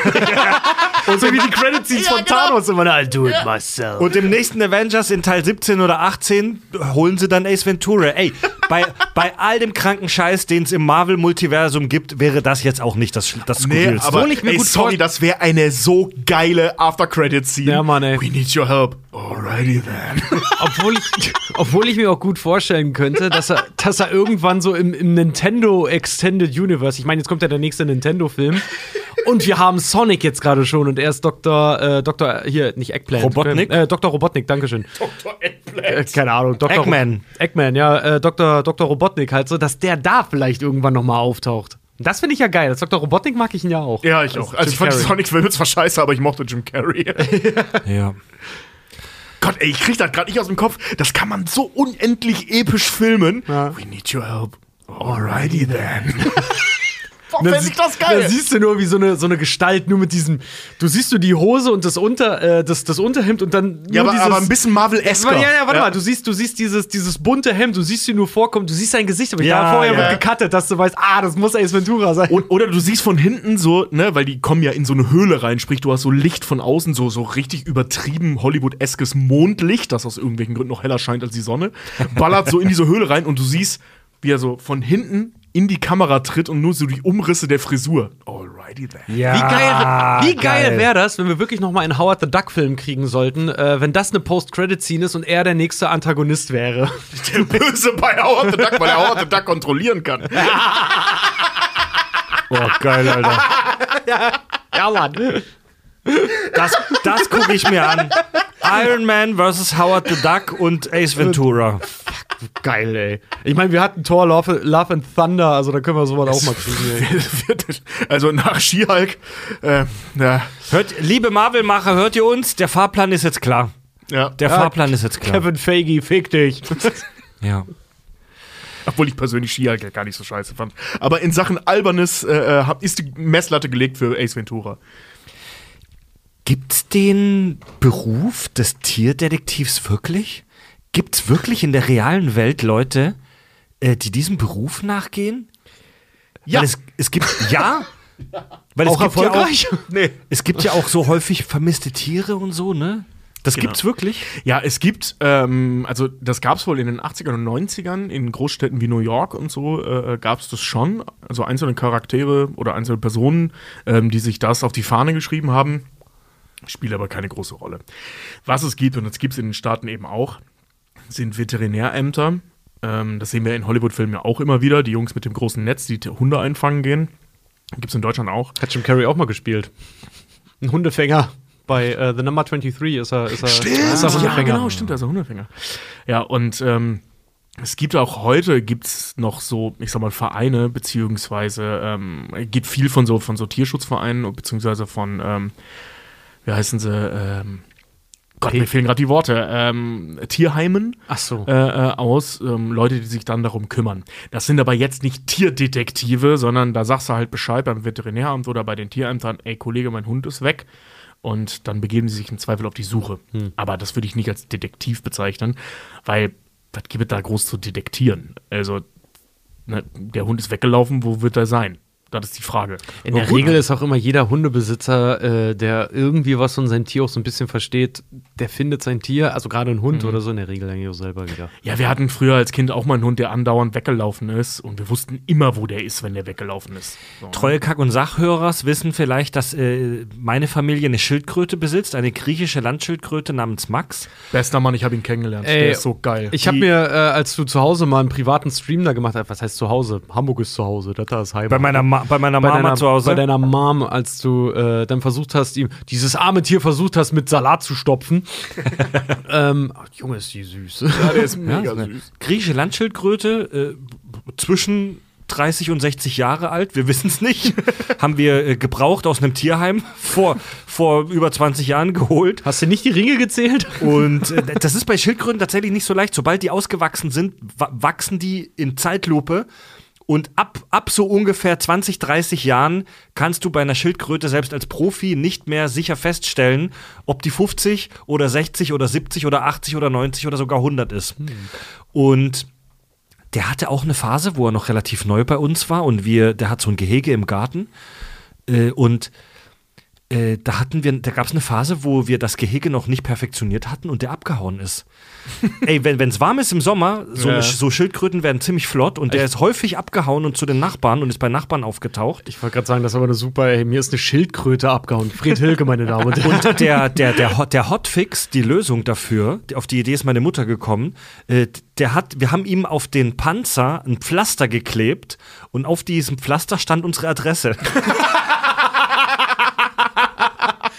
So haben wir die Schildkröte wieder gefunden. Das ist ja wie an Geburtstagen, wenn die Freilauf hat oder so und Leute da Ballons drum binden um ihre Schildkröten Ey. oder so, damit sie sehen, wo die langlaufen. Du glaubst nicht, wie, wie ich jahrelang äh, meine Kumpels davon abhalten musste, irgendwas mit Edding auf den Panzer dieser Schildkröte zu malen. Ja, das glaube ich. Komm, Fred, lass uns da was drauf schmieren. Komm, Alter, Bandlogos. Wir machen Bandlogos auf den Panzer von der Schildkröte. Alter. Weil der ist wirklich niedlich. Äh, Freds Mom hat äh, äh, uns dann auch gezeigt, also mir und Simon äh, haben hier, wir waren dabei ähm, bei ihm zu Hause und sie hat uns gezeigt, dass der Max nicht nur super schnell ist, wenn es warm draußen ist, weil es beim Hochsommer, äh, der geht auch bei Fuß. ist richtig geil. Der geht auf Füße ab. Ja. Also nee, ich meine bei Fuß, also wenn sie äh, rumgelaufen ist, ist der halt hinterher und auch beim Umdrehen hinter ihr her, der wie so ein Hund, der geht Ja, ja, Fuß. nee, pass auf, der steht auf Füße. Wir will, äh, ich ich habe ich hab schon, ich hab schon ein bisschen rumgegoogelt und äh, das ist wohl keine, kein, das ist nicht exotisch. Das, viele Schildkrötenbesitzer berichten darüber, dass Schildkröten auf Füße stehen und den Füßen hinterherlaufen. Ähm, und jetzt sagt vielleicht der eine oder andere, ja gut, die sehen halt ein Objekt, das sich bewegt und laufen hinterher. Ja, auch, aber wenn du ihm einen Schuh, einen gebrauchten Schuh oder was ähnliches mit Fußgeruch ins Gehege legst, dann fickt er das. Dann steigt er, dann steigt er auf den Schuh und fickt das. Und das hört sich, so- das, wenn die Schildkröte den Schuh fickt, hört sich das so an.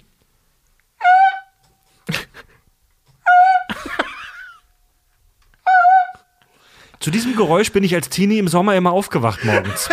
Gibt's auch unfassbar witzige Videos im Internet, mit Schildkröten, die bumsen, wenn die halt wirklich aufeinander Das ist liegen. herrlich. Ja. Und wir haben das mit vielen Schuhen ausprobiert. Wir haben, das, wir haben echt mit vielen Schuhen das getestet. Und am liebsten fickt er alte, gebrauchte Sportlatschen. Alles klar, können wir also festhalten, deine Hufe riechen nach Schildkröte. Ja, auch andersrum. Die Schildkröte riecht jetzt nach Hufe. Komm, kommen wir zurück zu den Aber Jobs. guck mal, Ace Ventura, ja, zurück zum Thema Ace Ventura, macht ja am Anfang des Films auch nichts anderes. Er jagt vermissten Tieren hinterher. Genau. Das ist die Ausgangsposition. Ja. Dass er in diesen Mordfall verwickelt wird, ist ja für ihn was Besonderes, dass er erst hinterherkommt.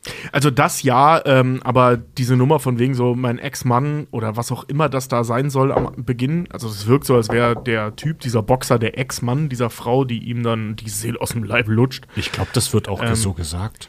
Ja, es kann auch sein. Auf jeden Fall, entweder Nee, wird es gesagt oder es wirkt so, ähm, dass, dass du jetzt hingehst, so, mein Ex-Mann hat mir meinen Hund geklaut, den hätte ich gern wieder. Ja. Ähm, wenn es das gibt, in der Form habe ich nichts dazu gefunden. Also es gibt mit Sicherheit einzelne Weirdos da draußen, die das äh, äh, machen oder gemacht haben. Das kann ich mir gut vorstellen. Aber wenn, habe ich keine Beweise dafür. Ja, aber wie willst du auch davon leben? Wie willst du davon als Beruf leben? ja, so wie Ace Ventura, gar nicht. Vor allem so ein, so, ein, so ein Tier halt dann wiederzuholen. Ich meine, das ist halt auch irgendwie die Plotline von einem äh, Two and a Half Men, von einer Two and a Half Men Folge, wo Alan seinen eigenen Hund entführt. Ja. Stell dir mal vor, da klopft dann einer bei dem an und nimmt sich den Hund halt einfach dann wieder zurück, ne? Oder zieht da eine riesen Show halt irgendwie ab. Aber ja, wie du sagst, das Ace Ventura ist halt finanziell erfolglos. So, das wird wahrscheinlich das Default sein bei der Jobwahl. Ja. So, kommen wir mal aber zu Jobs, die es wirklich gibt rund ums Thema Tiere, wo es auch ein bisschen weird wird. Ähm, ich fange jetzt mal an mit etwas, das nicht so weird ist. Das ist so der Klassiker, was es halt wirklich gibt. Und zwar ohne Ende sind Hunde, gerade bei Hunden, aber generell Haustierbetreuer und Betreuerinnen. So, davon gibt es halt super viele in unterschiedlichen Formen und Farben. Ähm, auch für alle möglichen Tiere. Also es ist wirklich richtig krass. Du kannst auch deine Echsen irgendwo abgeben, was Reptilien. Deine Reptilien irgendwo abgeben. Ich meine jetzt schon Echsen, aber generell auch Reptilien. Ja? das klingt bei dir Der ewige Gag. Ach so, wegen Ex. Boah, ja, ja, ja. ja, Das ja. klingt bei dir halt immer, wenn das so casual. Kannst du deine Echsen abgeben? Also meine Reptilien abgeben. Ähm, das gibt's auch. Das ist bei den meisten Reptilien sinnlos, aber das kann man machen. Hast du schon mal gemacht? Nee, ich habe Halbwüstentiere, die kannst du einen Monat alleine lassen, das merken die gar nicht. ähm, So viel, so. so Ja. viel zum Thema, Tobi liebt seine Tiere, aber sie ihn nicht zurück. Genau, ja, das ist echt ein Ding. Ey, Alter. Die, die kennen mich nicht. Also vorher auch. Du bist der Und- Schatten am Horizont, der das Essen bringt. Genau, ja. Es Also die sitzen schon auf meiner Hand rum und fressen da Mehlwürmer raus, aber die wissen nicht. Es sagt, deine Reptilien sind halt echt, deine Echsen äh, sind, sind halt wirklich, das, das, ist, das ist so der Atheisten-Urtypus. Etwas öffnet sich in meinem, äh, äh, in mein Leben, gibt mir Essen, ohne dass ich frage, ich lebe im Paradies, aber ich sage, ich, mich interessiert es trotzdem nicht. ja, genau, ja, so, ja, genau, so sind die. Nur atheistische Tiere. Ziemlich, das ist meine religiöse Einstellung. ich nehme die Gaben Gottes an, aber er interessiert mich nicht. Ja, to äh, sorry, Tobi, wir labern dir gerade viel dazwischen. Nö, alles gut. Äh, bei so Tierbetreuern reden wir über so Hundehotel. Äh, genau, wie gesagt, das gibt's für alle möglichen Tiere. Ähm, der Klassiker sind da natürlich vor allem Hunde und Katzen, weil die halt sehr betreuungsintensiv sind. Und wenn man dann in den Urlaub fährt, musst du das Tier halt schon mal loswerden. Oder wenn du viel arbeitest, dass du einen Gassigeher oder eine Gassigeherin engagierst. Hier bitte, und das werde ich jetzt ein paar Mal sagen, vorsichtig sein. Es gibt Leute von bis, die das machen. Ähm, das ist halt kein, genau wie alle anderen Berufe, die ich gleich aufzählen werde, kein geschützter Be Ausbildungsberuf. Das kann, jeder Affe kann sich Tierbetreuer äh, äh, schimpfen. Und ich habe hier letztens, ist ke- kein Scheiß, das ist noch keine Woche her, am Weg zur Arbeit, äh, eine Betreuerin gesehen, also vermute ich mal, weil die hat irgendwie acht unterschiedliche Hunde an der Leine. Ähm, das werden nicht alles ihre gewesen sein. Zumindest nicht so, wie sie wirkte, sag ich mal, äh, weil die wirkte null vertraut mit den Tieren. Ähm, die saß halt da und hat eine Kippe nach der anderen geraucht, während die Hunde da rumsaßen und nervös wurden, weil sie weiterlaufen wollten. Also solche Leute gibt's halt eben auch. Das Klischee des Hundesitters, wie Holly Ja. bei King of Queens. Ja, aber also so, eine willst du ja haben. Genau, also ja. aber ich meine, der Job an sich, so eine Person, die, Ja. mit, die mit zehn verschiedenen Hunden Gassi geht. Genau. Gibt's in Hamburg hier an jeder zweiten Ecke ist irgend so ein Laden, der sich um sowas kümmert. Na, wir haben ja auch direkt vom Studio oder in der Nähe vom Studio ja auch einen, äh, einen Hundepark. Da siehst du halt auch immer wieder Genau, Leute, ja. die mit mehreren Tieren dann unterwegs sind. Das ist echt ein Klassiker, gerade für viel arbeitende Menschen so, ne? Der Hund muss halt nun mal raus. Jo. So, ähm, jetzt werden wir ein bisschen spezieller, aber immer noch sinnvoll. Und zwar die sogenannten Groomer, beziehungsweise äh, äh, Hundefriseure und Friseurinnen. Ja, der Begriff Groomer ist im Netz mittlerweile ein bisschen, äh, wird hauptsächlich anders verwendet. Das sind für gewöhnlich pädophile Arschlöcher, die sich an, an äh, Mädels im Internet dran machen. Grooming, ja. Grooming. Ähm, kommt aber eigentlich vom englischen Wort groom, was so viel heißt wie pflegen. Und äh, das sind Hundepfleger. Eben ein bisschen schon fast verschrien als Hundefriseure. Ähm, das sind aber nicht nur Friseure, das ist nämlich der Gag. Ähm, die kümmern sich halt eben, klar, ums Fell, ne? die werden gewaschen, die werden getrimmt, die werden geschnitten, aber eben auch so äh, nach Infektionen gesucht. Es werden Analdrüsen ausgedrückt und so ein Blödsinn. Das ist so ein Ding von Hunden. Das habe ich schon so oft gehört, dass Hundebesitzer das machen, äh, die Analdrüsen ihres Tieres ausdrücken. Kann ich dir erklären. Ähm, das, sind, das sind Drüsen, die die hin, äh, so neben dem Arschloch haben. So rechts und links daneben sind kleine Drüsen. Die sind dafür da, um beim Scheißen Duftstopfe in den Kot abzugeben, um das Revier abzustecken oder einen Partner zu suchen. Das haben viele Tiere, das sind nicht nur Hunde. Ich liebe diese Unterhaltung. Und äh, die können bei unterschiedlichen Rassen unterschiedlich stark ausgeprägt äh, verstopfen. Oder wenn Hunde zum Beispiel ähm, Dünnschiss haben. Weil dann kann das Zeug da nicht raus, wenn die keinen festen Stuhl haben, aus irgendwelchen Gründen. Und ähm, die verstopfen dann und im Zweifel kriegt der Hund das selber nicht weg. Weil die lecken dann da ständig dran rum und machen hier dieses Schlittenfahren. Das kennen wir alle aus Cartoons und so, ne? Carpet Scrubble. Genau, das machen die sehr oft aus dem Grund, weil das halt juckt und wehtut und das kann sich halt furchtbar entzünden. Und das bei, wie gesagt, bei manchen Rassen mehr, bei manchen Rassen weniger. Bei so kaputt gezüchteten Qualpfiffis, die aussehen wie Ratten, ähm, da kann das schon mal sehr schnell passieren. Oder halt eben auch bei diesen Riesenhunden, die so groß sind, dass sie sich kaum noch bewegen können, da kann halt eben auch passieren.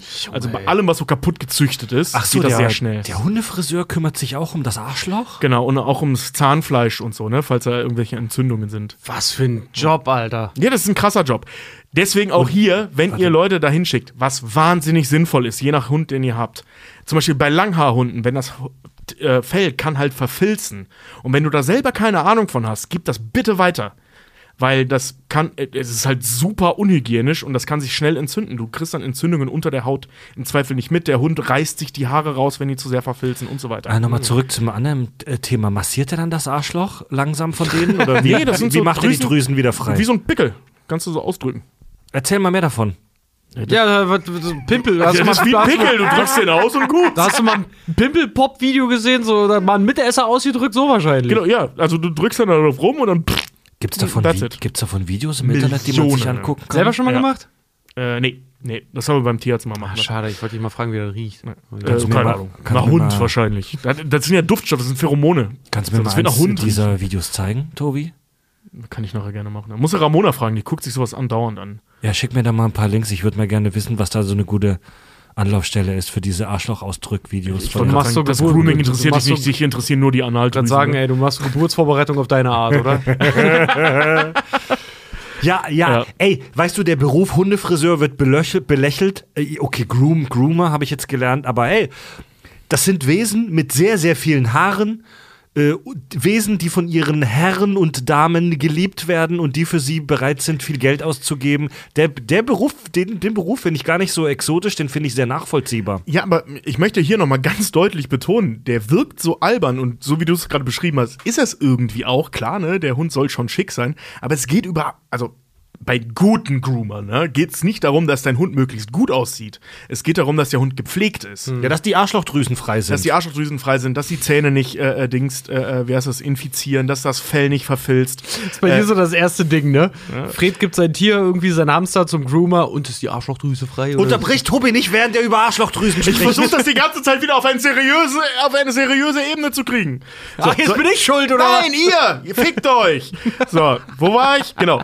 Ne, weil du hast es eben auch bei, bei, ich sag mal, zerzüchteten Hunden oder Hunden, die in unserer Klimazone nichts zu suchen haben, dass die im Sommer im Zweifel ihr Winterfell nicht ablegen, weil das deren Default-Mode ist, ein Winterfell zu haben. Und dann verrecken die der halt halt im Sommer, Huskies.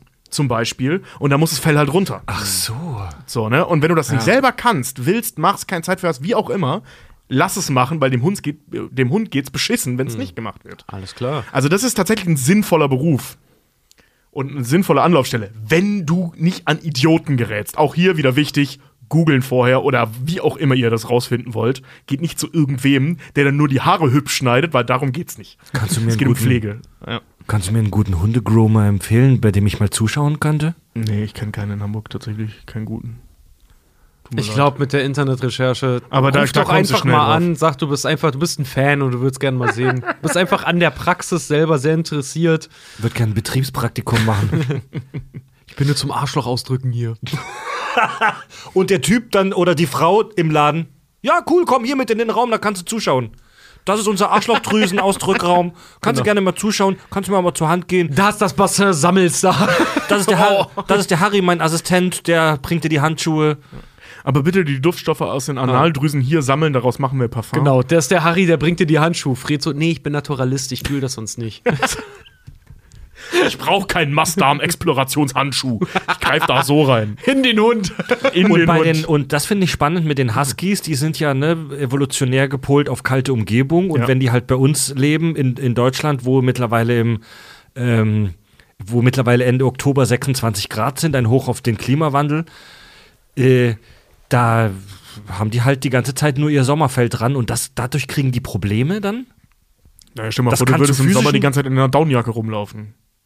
Ja, das ist scheiße, ne? Ja. Also da, das ist ja das, ne? Ich meine, das Fell ist dafür da, vor Kälte zu schützen, unter Ja. anderem. Oder vor allem. Ähm, und wenn das halt zu dick und zu lang und zu dicht ist, dann ist dir halt heiß. Einfach, ne? Und wenn du dann eben nicht wie in Sibirien oder wo auch immer im Sommer mal knacker 8 Grad hast, sondern halt 40, 45 Grad mitten in der Großstadt, dann muss das Fell halt runter. Es gibt wirklich auf der ganzen Welt keinen Nicht-Hundebesitzer, der so viel über Hunde weiß wie Tobi. Ich bin halt mit Hunden groß geworden. Ey, das ist so unfair deinen Brüdern gegenüber. ja, ich betrachte Timo auch als, als Berner Sennenhund. Zu volle- groß, um sich schnell zu bewegen. Volle Pulle. Ey, wenn und hat bei- auch immer sein kleines Schnapsfass dabei. Ja, man, Das ist ein Bernardiner, aber ja. Wenn mir ein Hund ins Haus kommt, dann nur einer, der so ein kleines Fass Unterberg unterm Hals hat.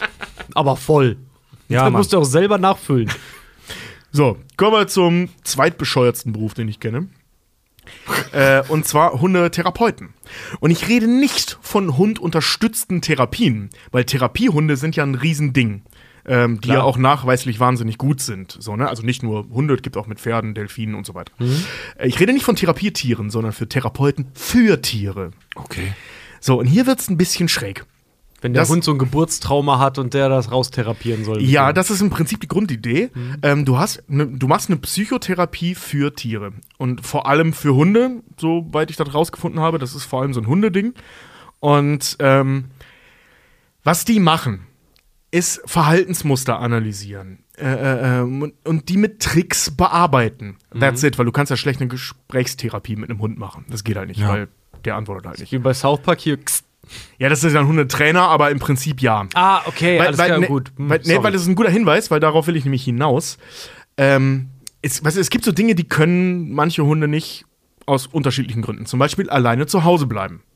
So, ne, es gibt Hunde, die können das nicht. Woran liegt das? Das versuchen die dann herauszufinden und Mhm. das abzutrainieren und so weiter. All diese Dinge, die man da lernt, ich habe mir da so angeschaut, was man bei ILS, da kann man all diese Dinge lernen. ILS ist echt eine Schundnummer. Was ist ILS? Ach, hier ist diese- Fernstudium. Dieses Fernstudium-Ding, da kannst du jeden Scheiß studieren. Ah. Unter anderem auch das. Und ist natürlich Junge. kein geschützter Ausbildungsberuf, das jeder kann sich so nennen, Ja, aber man kann da natürlich auch einen Haufen Geld reinpumpen, um sich dann ein Zertifikat an die Wand zu hängen. Ja, Säftetherapeut. Ja. Und du lernst dann, naja, Tricks, wie man denen das abgewöhnt. Sorry, aber egal wie ihr das nennt, das ist keine Therapie, das ist Training.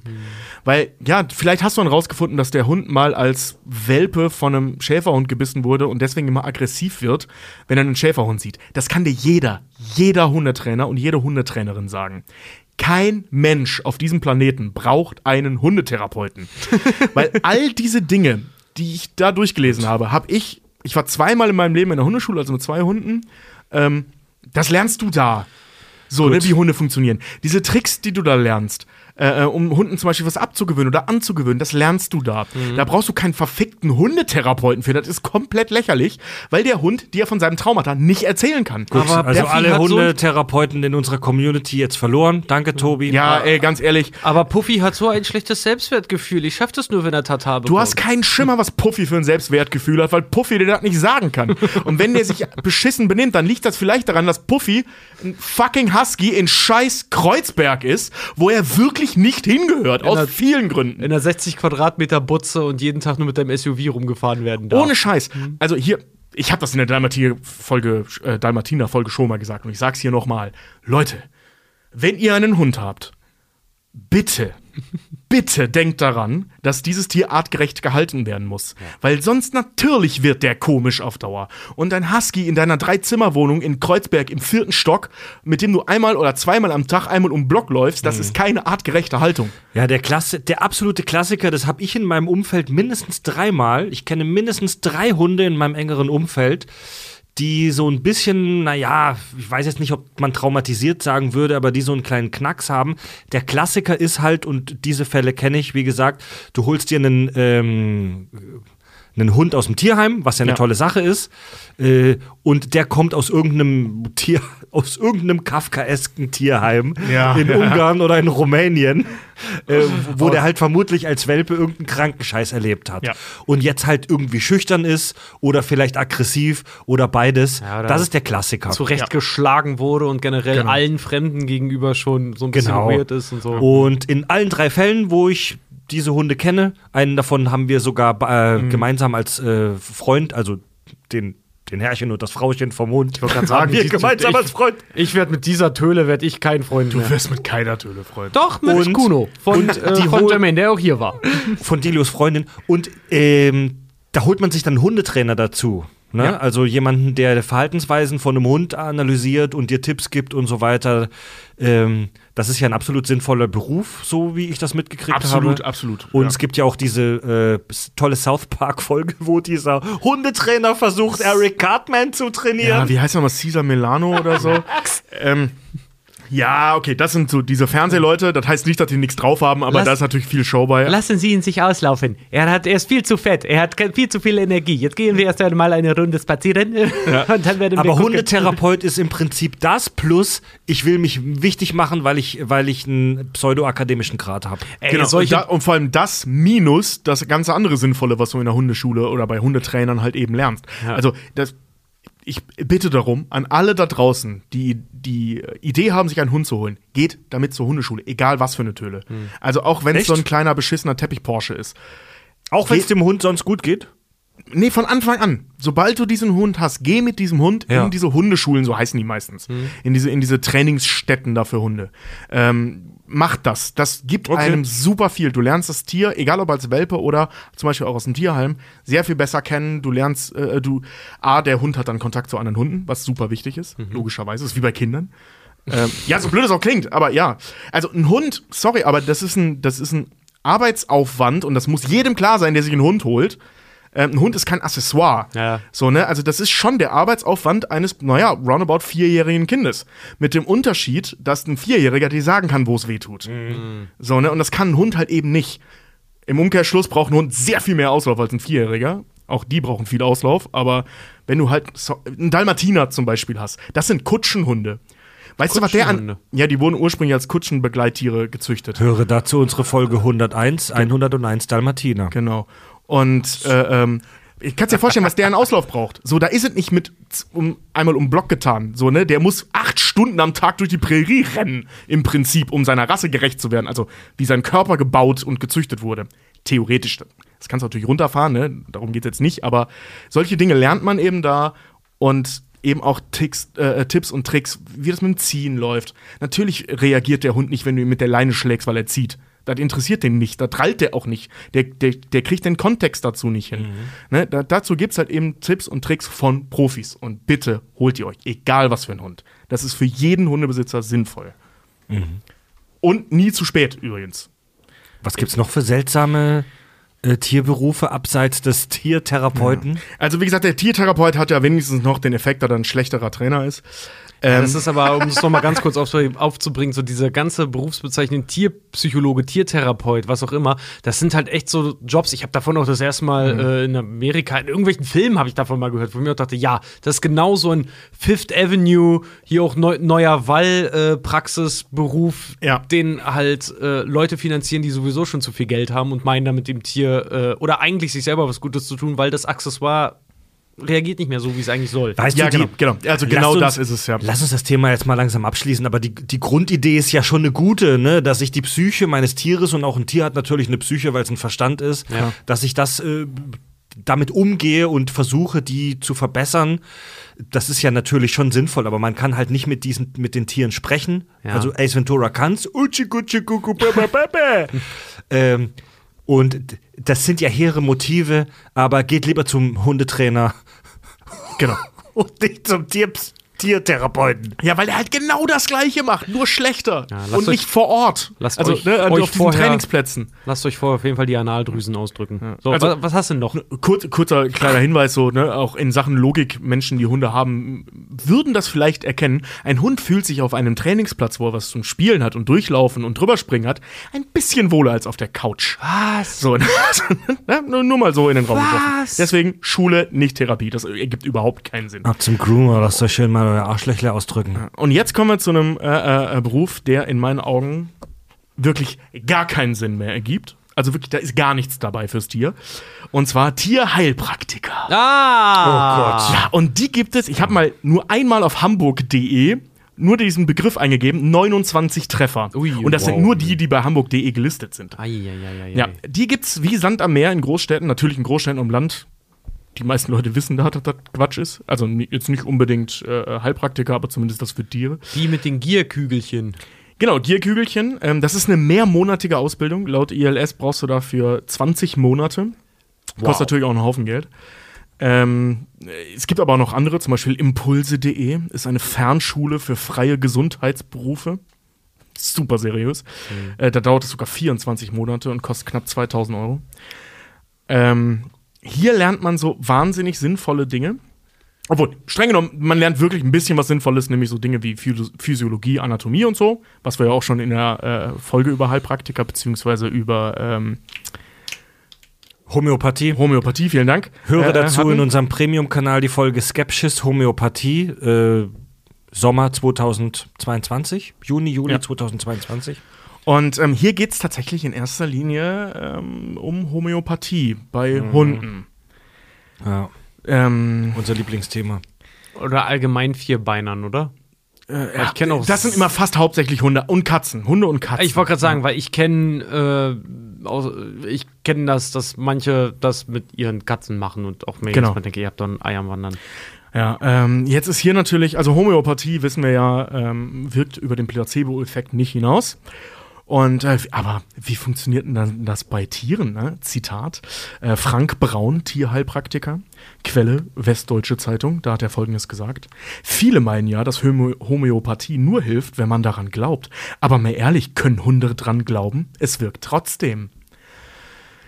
Haben wir in unserer Homöopathie-Folge drüber gesprochen? Das äh, stimmt. Also der Placebo-Effekt vom Besitzer, vom Herrchen oder vom Frauchen geht auf das Tier über, weil die Besitzer dann davon überzeugt sind, dass sie was Tolles tun und sich etwas entspannter verhalten. Genau. Dieses Placebo, wie war das Placebo bei Proxy? es, Placebo bei Proxy, ja. Genau. Also liebe äh, Shoutout an unsere lieben Heilpraktiker, die den Podcast hören. Äh, verpisst euch aus dem scheiß Kanal hier, scheiß Betrüger, fickt euch. Ne? Ähm, ich habe noch ein Zitat mitgebracht, Ver verpisst euch mit euren scheißen Zuckerkügelchen sonst wohin. Ähm, ich, ich, dachte, ich dachte mir, ich, ich hatte erst überlegt. Diplomatisch wie immer. Sorry, Tobi. Alles gut, alles gut, machen wir weiter. Ja, ich dachte schon. Also ich wusste, ich krieg Fred mit dem Thema. Ja, volle Pulle. Es ist halt einfach, das ist, weißt du, Fred will seit heute, glaube ich, ja wirklich jedem Tier jetzt die Analdrüse ausdrücken, aber Heilpraktiker sind so ein Ding für sich. Ja, vor allem, wenn du da noch eine, so eine Zuckerkugel reindrückst, dann beschwert der Hund sich auch. Und, Ja, so Ähm, richtig so eine Überdosis als Zäpfchen drin Ja, damit. In so eine Leute, Drüse, Alter. Nee, Aua. liebe Heilpraktiker, Heilpraktiker, verpisst euch aus dem Kanal, lernt erstmal, was evidenzbasierte Wissenschaft ist, ihr Arschlöcher. Wieso, du musst doch dran glauben? Egal, komm, jetzt. so, ähm, wie gesagt, ich habe versucht, äh, das irgendwie zusammenzufassen, diesen Nonsens dahinter. Ähm, hab mir dann überlegt, ich lasse die Leute einfach für sich selbst sprechen. Geil. Ähm, zum Beispiel mit diesem Zitat, was ich gerade vorgelesen habe, ein weiteres Zitat aus tierheilpraktiker.net. Ähm, der Tierheilpraktiker stellt eine Alternative zur schulmedischen, äh, schulmedizinischen Veterinär dar. Insbesondere wenn der Tierarzt im Krankentier nicht mehr weiterhelfen kann, kann der Tierheilpraktiker die letzte Hoffnung darstellen. Piu, piu, piu, piu. Also, wenn dein Hund komplett voll mit Metastasen ist, weil du in deiner, weil du in deiner Wohnung rauchst und denkst, der Hund hat da, äh, bei dem Hund ist das ja scheißegal, man leider sehr häufig. Ähm, wenn der Arzt dann sagt, sorry, das Tier besteht nur noch aus Krebs, ähm, und dann sagt, wir können dem Tier nicht mehr helfen, dann gib ihm ein paar Zuckerkugeln und dem Hund wird's super gehen, bis zu dem Zeitpunkt, wo er qualvoll verendet ist, weil er hat nicht genug dran geglaubt. Tja, oder das Mittel hat halt dann nicht gut gewirkt, aber das wird ja keiner eingestehen. Wow. Nee, nee, das geht ja nicht. nee. Also das ist tatsächlich, ähm, da geht's genau wie in der Homöopathie für Menschen, das ist original die gleiche Logik und teilweise auch, also soweit ich das herausgefunden habe, die gleichen Mittel. Ähm, was klar, ja Zucker. eh irgendwie sind, ist Zucker, Zucker. mit Wasser, aber ne, ähm, eben, also die, die benutzen die gleichen, in Anführungszeichen, Gründe für die, in Anführungszeichen, gleichen Wirkstoffe, ähm, um dem Hund dann halt zu helfen. Was halt absoluter Nonsens ist. So. Also das von so die, die Hört, Spitze dessen. falls ihr den Kack und Sach Premium Kanal noch nicht abonniert habt, tut es. Den könnt ihr hören über den Crowdfunding-Dienst Steady auf unserer Website verlinkt. Äh, Im Premium-Kanal haben wir diese Folge Skepsis über drei Stunden, wo wir mit einem Heilpraktikerschule-Abbrecher darüber sprechen, was hinter dem Konzept Homöopathie steckt. Und wenn ihr Homöopathie nehmt, äh, will ich euch nicht ähm, verurteilen. Ihr wisst wahrscheinlich nicht, was es damit auf sich hat. Informiert euch mal und äh, einfach nur nach dem Googlen einfach mal und guckt einfach mal, was Homöopathie wirklich ist. Äh, falls ihr Homöopathie verkauft, dann fickt euch. Ja. Ja. Ihr sollt an der Gonorrhoe sterben und in der Hölle verrotten. Yeah! Abgefahren. Aber Tierdetektiv, also ich muss über den Tierdetektiv nochmal jetzt nachdenken, um das Thema abzurunden.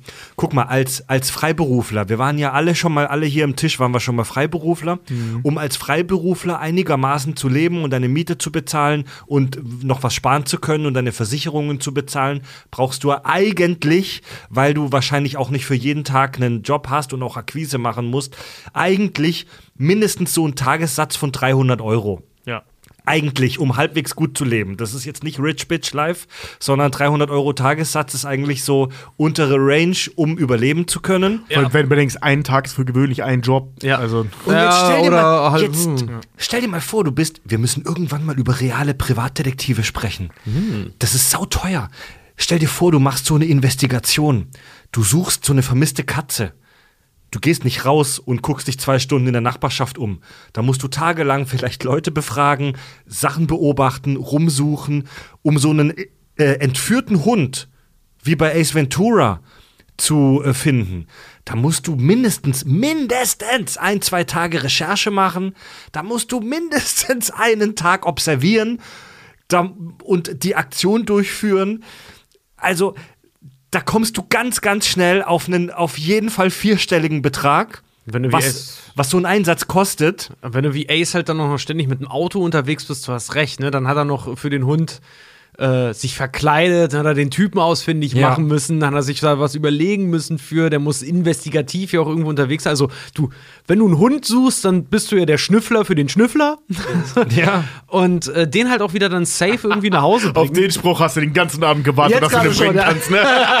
Also ich finde es absolut, ich finde es absolut plausibel und wahrscheinlich, dass es viele Tierbesitzer äh, gibt, die ihr Tier lieben und wenn es weg ist, 2.000, 3.000 Euro dafür zahlen würden, um das Ja. Tier wiederzubekommen. Das finde ich glaubwürdig. Ja. Das Aber finde ich sogar nachvollziehbar. das finde ich nachvollziehbar und glaubwürdig. Ja, aber das ist doch so Aber von dem Job zu leben, stelle ich mir trotzdem unfassbar hart vor. Ja, weil das, was du beschreibst, ist halt der Jackpot. So, das ist halt Ja. der goldene Kunde dann dafür, weil die meisten, ich meine, uns ist auch mal ein Tier weggelaufen halt irgendwie. Wenn du es wieder äh, gibst, was gibt's denn da mal als Trinkgeld? Gibt's mal einen Zehner oder 50 Euro oder so? Ich meine, man Ja. hat das schon mal auch so, man sieht das in Hamburg ja auch ab und zu. Leider Gottes hängen hier äh, auch immer mal Zettel an den Laternen mit, ja, hier Puffy ist weg oder sowas, ne? Äh, und wenn du dann siehst, die schreiben schon fett irgendwie Belohnung 250 Euro rein, dann ist der wohl schon länger weg. Also die Leute werden dann Ja. auch je nachdem auch immer verzweifelter, um ihr Tier halt wieder zu bekommen. Ja. Und jemand, der dann halt irgendwie 2000 Euro dafür zahlt oder sowas, das wäre ja der heilige Gral für die, ey. Um das, um, das ganz kurz zu erklären, 300 Euro Tagessatz klingt für alle Nicht-Selbstständigen vielleicht viel, weil du kannst 20 äh, Tage im Monat arbeiten, wären 6000 Euro brutto. Aber als Selbstständiger kannst du ja nicht jeden Tag arbeiten, weil du auch manchmal Tage äh, für Akquise und Kund, also für Kundenakquise und so weiter und äh, andere Sachen benutzen musst. Ne? Korrekturschleife. Das, das, das meinte ich äh, äh, gerade mit, äh, ähm, dass das ein Problem ist, dass so ein Job an einem Tag im Zweifel vorbei ist. Das heißt nicht, dass du des, dementsprechend 20 Jobs annehmen kannst, sondern wenn dein Job nur einen Tag braucht, dann sitzt du da und musst dir einen neuen suchen. So, und mach das mal innerhalb von 20 Tagen, um genug für deine Miete zusammenzukriegen. Genau. Das Problem als Selbstständiger ist ja, dass du nicht jeden Tag arbeiten kannst. Genau. Ja. Und du kannst ja auch gerade als Detektiv oder so. Du hast ja als, zeig mir mal einen Detektiv, der volle Auftragsbücher hat. Jessica Jones. Der, Ja gut, es sei denn, du bist halt so gut, dass du einen Assistent oder eine Assistentin bezahlen kannst, der oder die für dich das die Akquise managt. ja. Ja, Aber da ist Ace Ventura ja schon lange noch noch Entschuldigung, noch lange nicht. Ja. Der war eklig, oder? Der, Der war, war richtig der, war, eklig, ja. der kam von ganz tief unten. vor allem dieses und schnell wieder wegschlucken. So. äh. Ich habe im Moment leider ein bisschen das Problem, dass ich besoffen werde am Ende von Folgen, aber es nicht mehr check. Wir checken. Ja, Also selbst ich gerade mit meinen, ich habe richtig Find- einen an der Glocke gerade. Findet ihr, dass ich mich, dass ich besoffen bin? Ja, weißt du woran? Dass du einen ständig unterbrichst. was? Fred fängt an äh, zu unterbrechen, wenn er besoffen ist. Ich glaube, der wird dann einfach nur mutiger. Das ist ja so ein Effekt von Alkohol. Weißt du, dass du dir, dass du Ey, dich mehr was Sachen die Gründe dafür sind, ist mir scheißegal. er unterbricht mich die ganze Zeit. Ach ja, ey. Jetzt ist Fred traurig. Nein. Nein, nein, ich, ich nicht. Ich bin nur nach der. Ey, ich werde in, ich werde in ein, ich werde in ein bis zehn Tagen ähm, werde ich Vater. Mein erstes Kind wird geboren. Dann muss ich es nochmal knallen lassen hier im Podcast. ja. Das klingt doch noch immer gleich, ne? Ja. Ey, wir haben es bei Ace Ventura, haben wir ja auch, haben sie, ach Gott. Leck mich. Das ist auch so ein Hase. Das gefällt euch, ne? Ja, das ja, gefällt volle euch. Pulle, ey. Der- Dad wird immer besoffener. Irgendwann fängst du an und fragst mich, ob ich an dein Bier trinken möchte. Zieh mal meinen Finger. Mal süffeln. Bei Ace Ventura haben wir es ja auch mit Tierliebe und Tierzuneigung zu tun, die vielleicht zu weit geht. Gerade seiner Bude, der hortet da ja wirklich äh, Tiere nonstop. Und es gibt tatsächlich auch das äh, Krankheitsbild der übersteigerten Tierliebe. Ähm, und zwar sprechen wir hiervon von der Tiersammelsucht. Und da gibt es ganz interessante, da gab es ganz interessante Forschungsansätze früher, weil wirklich versucht wurde herauszufinden, woher, also es wurde als eigenständige Krankheit betrachtet, woher kommt Tiersammelsucht? Und laut Statistik sind tatsächlich am meisten Frauen davon betroffen, von dieser Sache. Also das ist so fast schon, ja, fast schon messihaftes Verhalten ist, Tiere bei sich halt mehr oder weniger zu horten. Animal Hoarding. Jo. Animal Hoarding, ganz genau. Davon wurde aber dann nach und nach halt abgelassen, als dann geguckt wurde, Leute, ganz ehrlich, das ist irgendwie keine so richtige Krankheit. Ich weiß, es, es steht drin, Tiersammelsucht, ist aber eher ein Symptom, so wie ich das jetzt versteh, äh, verstanden habe, von zum Beispiel Trauma oder Misshandlung. Also, dass Tiere immer mehr, meistens die gleiche Sorte, rangeschafft werden als Ruhepol. Ne? Also das Klischee der Katzenlady ist mehr oder weniger belegbar? Mehr oder weniger, ja, durch Misshandlung, Trauma, was auch immer. Also jemand, dem, dessen Leben ihm halt so ein bisschen entgleitet, wie bei Messi eigentlich Ja, ja, genau, schon. ja. Daran habe ich auch, ey, daran habe ich auch gerade gedacht. Wir haben ja jetzt vor, vor kurzem diese Live-Aufnahme von dem Auftritt von der Show in Nürnberg veröffentlicht, wo Richard über Link gesprochen hat aus der Zelda-Reihe und dass so Messis äh, ihr kleines Selbstwert, ihr, ihr, wie soll ich sagen, problematisches Selbstwertgefühl dadurch ausgleichen, dass sie irgendwelchen Dingen viel Wert zuordnen. Ja. So stelle ich mir das gerade spontan auch vor. Ja, es ist, also Tiere sind dann die Ersatzbezugspersonen im mentalen Sinne. Also wenn du eh schon irgendwie sozial abgeschlagen bist von der Welt, alleine bist, Rentner haben sowas ja auch dann ganz häufig. Oder äh, alte Frauen, wo der Partner dann halt verstirbt und die dann halt alleine sind. Kinder melden sich nicht, wohnen weit weg, was auch immer dann der Fall halt irgendwie sein könnte. Kann es schon mal passieren, dass die sich plötzlich anfangen, Unmengen hm, an Katzen, Hamstern, Hunden, Vögel oder was auch immer dann halt irgendwie ranzuholen, um dieses Loch in der Seele mehr oder weniger halt zu stopfen dann Verständlich. halt damit. Ne?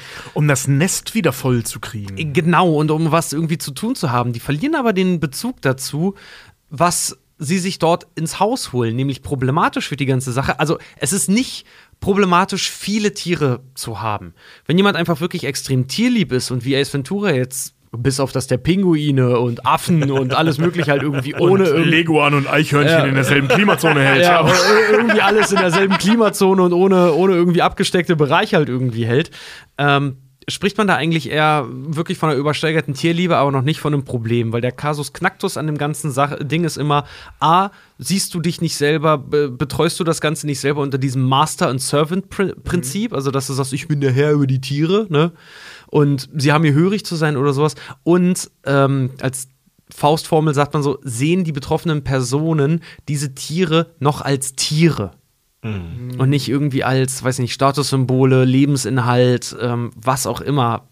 Sucht euch was aus, es gibt genug kranke Möglichkeiten. Gegenstände. ne? Also zum Beispiel so wie dieser, dieser, wie hieß er, Camp aus dem ersten Teil da, dieser, dieser gruselige Typ, der sich sein Selbstwertgefühl aus den, Tier, äh, aus den Fischen holt. Ja, genau. Ja, genau. Äh, Ja. Und wie gesagt, wenn du die Tiere halt noch anfängst, wirklich als Tiere zu sehen, dass du halt wirklich siehst, okay, ich habe haufenweise Katzen hier, ich kümmere mich um die aber noch. Aber wenn du anfängst, die so ein bisschen Sheldon-like, wo er plötzlich sieben Katzen hat oder sowas, den Namen, Persönlichkeiten, ich meine, dass Tiere Persönlichkeiten, Sassy. ja, dass Tiere Persönlichkeiten haben, das, das ist ja nicht von der Hand zu weisen. Tiere haben, Lebewesen, haben ja. Persönlichkeiten. Aber dass du die anfängst, als vollwertige Menschen halt irgendwie zu sehen oder als was ganz anderes halt noch irgendwie, da hört es halt dann langsam auf. Also Mhm. du musst trotzdem noch erkennen, ich habe hier 17 Hunde zu Hause oder solche Sachen.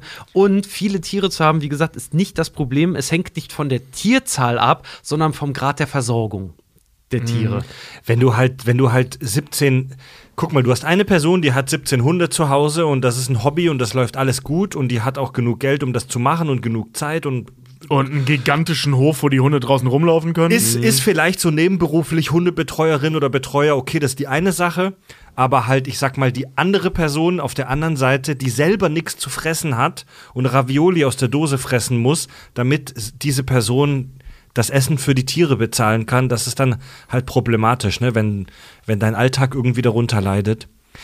Bei Ace Ventura sehen wir zwei, zwei, mit zwei Seiten dieser Medaille. Guck mal, Ace Ventura hat diese Tiere und liebt sie und spricht mit ihnen und anscheinend haben die dann ein gutes Leben. Und er kennt ja zum Beispiel auch, dass der Hund von, äh, wie heißt er denn, Melissa? Äh, Von, von Melissa. Melissa, ja. dass der Hund von Melissa total deprimiert ist, weil er offensichtlich das falsche Futter halt bekommt. Das- Und auf Aber der er anderen kennt, Seite auch, er kennt auch, dass der Hund sie liebt. ja. und auf der anderen Seite haben wir den äh, Bösewicht, den Herrn Kemp, der die Tiere einfach als Trophäen sieht und der einen fucking weißen Hai in einem viel zu kleinen Bassin hält. Äh, da wissen wir aber auch nicht, äh, ähm, ob er sie nur als Trophäen sieht, ne? weil ähm, Ace Ventura sagt, Ja. oder irgendwer, ich glaube Ace Ventura selbst, sagt ja irgendwie auch so, er zieht sein Selbstwertgefühl oder so ähnlich. Er sagt das ja relativ deutlich, das, was du gerade sagtest. Mhm. Und das wiederholt der dann ja auch nochmal, ne? Äh, sie beruhigen mich, wenn ich sie sehe, bla bla, dann fühle ich mich Ich, so und so. ich verstehe die Tiere. Ich verstehe die Tiere, ja. Also, also, also der Typ sieht die nicht nur als Trophäen, sondern dass der kompensiert irgendwas damit. ja, der ist auf einem ganz, ganz schmalen Grad da halt irgendwie. Naja, der äh, hat einen weißen Hai in der Garage, der hat den gerade überschritten. Ja, definitiv. Ach so, du meinst De äh, Camp, nicht Camp, nicht ich rede nicht von Ace Ventura, ich rede von Camp. Ja, Ja. das stimmt. Für den ist das halt ein reines Statussymbol. Nee, nee, halt eben glaube genau ich nämlich nicht. Also das wird mal darauf angespielt, dass es kein reines Statussymbol ist, sondern dass der irgendwas daraus zieht. Ah, okay. Weil ich musste nämlich auch, als ich an den Camp heute gesehen habe, musste ich an äh, die Rolle von Dingenskirchen, ich habe seinen Namen leider vergessen, äh, bei, bei Wir sind die Millers denken, der Drogendealer, der dann halt auch noch sagt, ja, ich habe mir, ich hab mir einen Pottwal gekauft. Nicht einen Pottwal, ich habe so, mir, ja, hab, ja, ja, ja. Oh Gott, wie heißt der nochmal? Äh, ja, ja, What's egal. his face? Genau. Äh, aber bei Ace Ventura, äh, der bewegt sich halt auch irgendwie, finde ich, auf einem schmalen Grad, was das angeht. Der hat haufenweise Tiere zu Hause. Der weiß offensichtlich, wie die richtig gehalten werden, obwohl er äh, äh, Pinguine aus einer relativ warmen Region im Tiefkühlfach hält. Vollidiot. Ähm, aber trotzdem, stimmt. ist, aber trotzdem ist er darum bemüht, halt einfach auch äh, den, den Futter ranzuschaffen und so. Und ist ja auch frustriert bis zu einem gewissen Grad, dass er es halt auch einfach nicht schafft. Kennt Ja, stimmt, Ihr, da spricht er mit seinem Hund drüber, ja. kennt ihr Animal Hoarder? Nee. Persönlich, ich war mal Einer? bei, äh, nee, ähm, bei jemandem zu Hause, da haben wir für eine Doku was gedreht. Ich versuchte das so vage wie möglich zu halten, äh, um niemanden zu diskreditieren. Bei einem Paar zu Hause, die in einer Einrichtung gearbeitet haben, die mit Tieren zu tun hat. So, und bei denen zu Hause haben wir gedreht und die hatten unfassbar viele Tiere. Also die ganze Bude bestand nur aus Terrarien, Aquarien, ähm, mit allen möglichen Viechern drin. Also von Insekten bis zu Fischen, äh, Echsen, alles. Ähm, aber eben auch mehrere Hunde, mehrere Katzen, Vögel und so. Die hatten wirklich die komplette, das war so eine Dreizimmerbude, die war komplett voll mit Tieren. Ähm, aber alle bis und bei den Hunden würde ich jetzt mal schätzen, dass sie das ausgleichen, dass die Wohnung so vollgestopft war, ähm, sinnvoll gehalten. So, ne? Also die waren wahnsinnig tierlieb. Und ein paar. Also es war jetzt nicht so ein, so ein Nestfüllding. Oder vielleicht, vielleicht konnten sie keine Kinder kriegen. Kann trotzdem sein. Damit kompensiert oder so, weiß ich nicht. Ähm, die wirkten jetzt, die, also auch wegen ihres Jobs und so, generell wahnsinnig tierlieb, also so Ace Ventura-mäßig. Aber auch da dachte ich schon so, Hart an der Grenze? ja, weil, ey, sorry, aber wenn du 30 Terrarien oder so hast, oder das ist 10 gewesen sein, keine Ahnung, es waren auf jeden Fall lächerlich viele, plus Aquarien, kannst dir ja vorstellen, was für eine, ähm, naja, was für ein Klima in dieser Bude war. Ah. So, ne, ich meine, wir haben ein Terrarium, von wegen artgerechter Haltung, können wir jetzt drüber streiten. Ähm, so, im Winter ist toll, weil ich brauche die Heizung nicht anmachen im Wohnzimmer, aber im Sommer ist halt richtig scheiße, weil da kannst du nicht gegen ankühlen, gegen so ein Terrarium. Das ist halt ein riesengroßer Glasklotz, der da steht und 30 Grad warm ist. Ah. So, ne? Und davon hatten die halt, also auf jeden Fall zweistellig. Krass. So, und du kommst halt in die Bude rein und du hast das Gefühl, in so ein Terrarienhaus im Zoo zu gehen. Und ob das so geil ist, weiß ich auch nicht. Also ich Animal hatte, Hoarder. ich hatte als Teenie hatte ich einen Freund, der so Sammler von Insekten und Reptilien war, aber der hatte das eigentlich auch ganz gut im Griff. Äh, Würde ich jetzt nicht als Animal Hoarder bezeichnen. Ich kenne da niemanden. Ey, aber die meisten von uns haben jemanden im Freundeskreis, wo man so scherzhaft sagt, das wird mal eine Katzenlady wie bei Simpsons. Ja, absolut. Meine Mom war auch so süß, als wir alle drei zu Hause ausgezogen waren. Äh, Das erste, was sie gemacht haben, war, äh, was sie gemacht hat, war sich einen Welpen holen. Oh. Und ich meinte so, ich will nicht, dass das Nest leer ist. Aber finde ich interessant, dass häufiger Frauen betroffen sind, wahrscheinlich weil Männer kalte Arschlöcher sind und meistens früher verrecken. Während wir. Ist so, Männer sterben früher, Ja, weil sie saufen und sich ungesund ernähren. Wie viel Karazza all night long und Bier ist nicht gesund. Ich glaube, das ist nicht der einzige Grund, aber das macht es auf jeden Fall nicht besser. genau, die Gonorrhoe tut ihr Teil. Hätten wir das geklärt. Gut, Leute. Ja, ja, ein tierisches Vergnügen dieser Film, Leute. Wir, die Kakis, steigen Mitte Dezember wieder ins Auto und fahren durch Deutschland, um euch in diversen Städten zu begrüßen. Wenn ihr Bock habt, uns in echt zu sehen. Wenn ihr Lust habt, Deutschlands wildeste Podcast-Show, wie ich unsere Live-Show mittlerweile nenne, äh, zu sehen. Ähm, äh, wie soll ich sagen, eine Stimmung wie beim, wie beim Metal-Konzert für drei Leute, die auf der Bühne sitzen und Scheiße labern. Nur Arschloch ausdrücken ist besser. Ja, nur, zum, nur Grooming ist besser. Dann kommt zu unserer Live-Tour. Das solltest du so nicht sagen. nee, nee, das, Da das das so ein pädophilen Begriff ist, solltest du das so nicht in sagen. Bezug auf Haare und Analdrüsen. Alles klar. Ah, okay. Kommt zu unserer aktuellen Live-Tour Brainfuck. Wir sind im Dezember für euch in Göttingen, München, Marburg und Münster und Nürnberg und Mannheim. Und dann kommen wir im Frühjahr nächsten Jahres nochmal in Köln, Essen und Bielefeld vorbei. Das haben wir alles im Dezember? Ja, Leute, Dezember wird heavy. Plus Weihnachtsstream? Sofern wir es überleben, ja. Ja.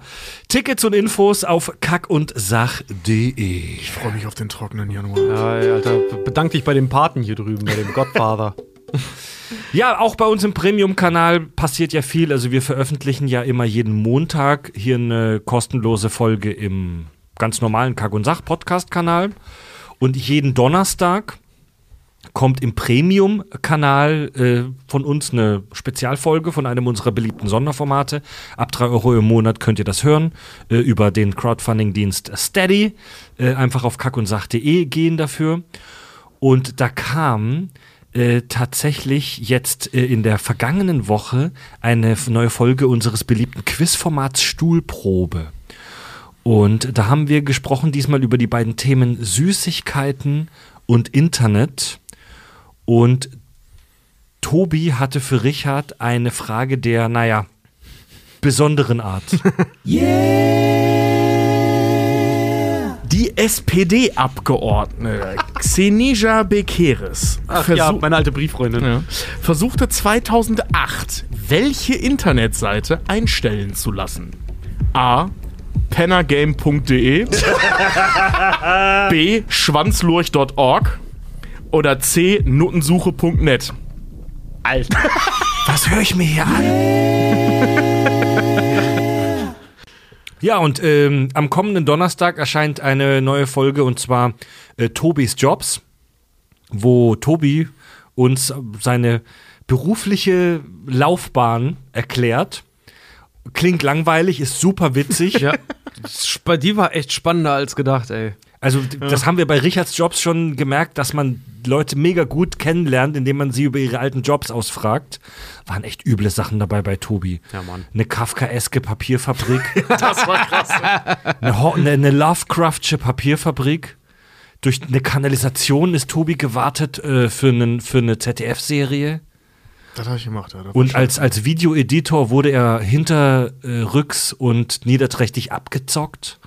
Mann, ey. Und dann hat er seinen eigenen Fall hervorgebracht durch die Hybris des Cutters, aber hört euch die Folge an. Das hört euch die Folge an. Grund, aber ja. Im Kack- und Sach Premium-Kanal. Übrigens, liebe Grüße an alle Kevelarer. Ihr wisst wahrscheinlich, welche Papierfabrik ich meine. Ey, die, diese Story mit dieser Papierfabrik Oder Dru- äh, mit, der, Binderei. mit, der, Ja. mit der Binderei, ich will nicht zu viel verraten, die ist so kurios, dass ein, äh, einer aus unserem Freundeskreis, der ja da mit dir gearbeitet hat, ich, nachdem wir die Folge aufgenommen haben, sofort, weil ich einen Tag drauf getroffen habe, ihn sofort drauf angesprochen habe und der hat mir auch noch andere Sachen da erzählt. Alter, dieses Ding muss halt wirklich, also Tobi nennt es in der Folge immer so schön die Hölle und er hat nicht untertrieben, ey. Und damit Er hat nicht übertrieben, so.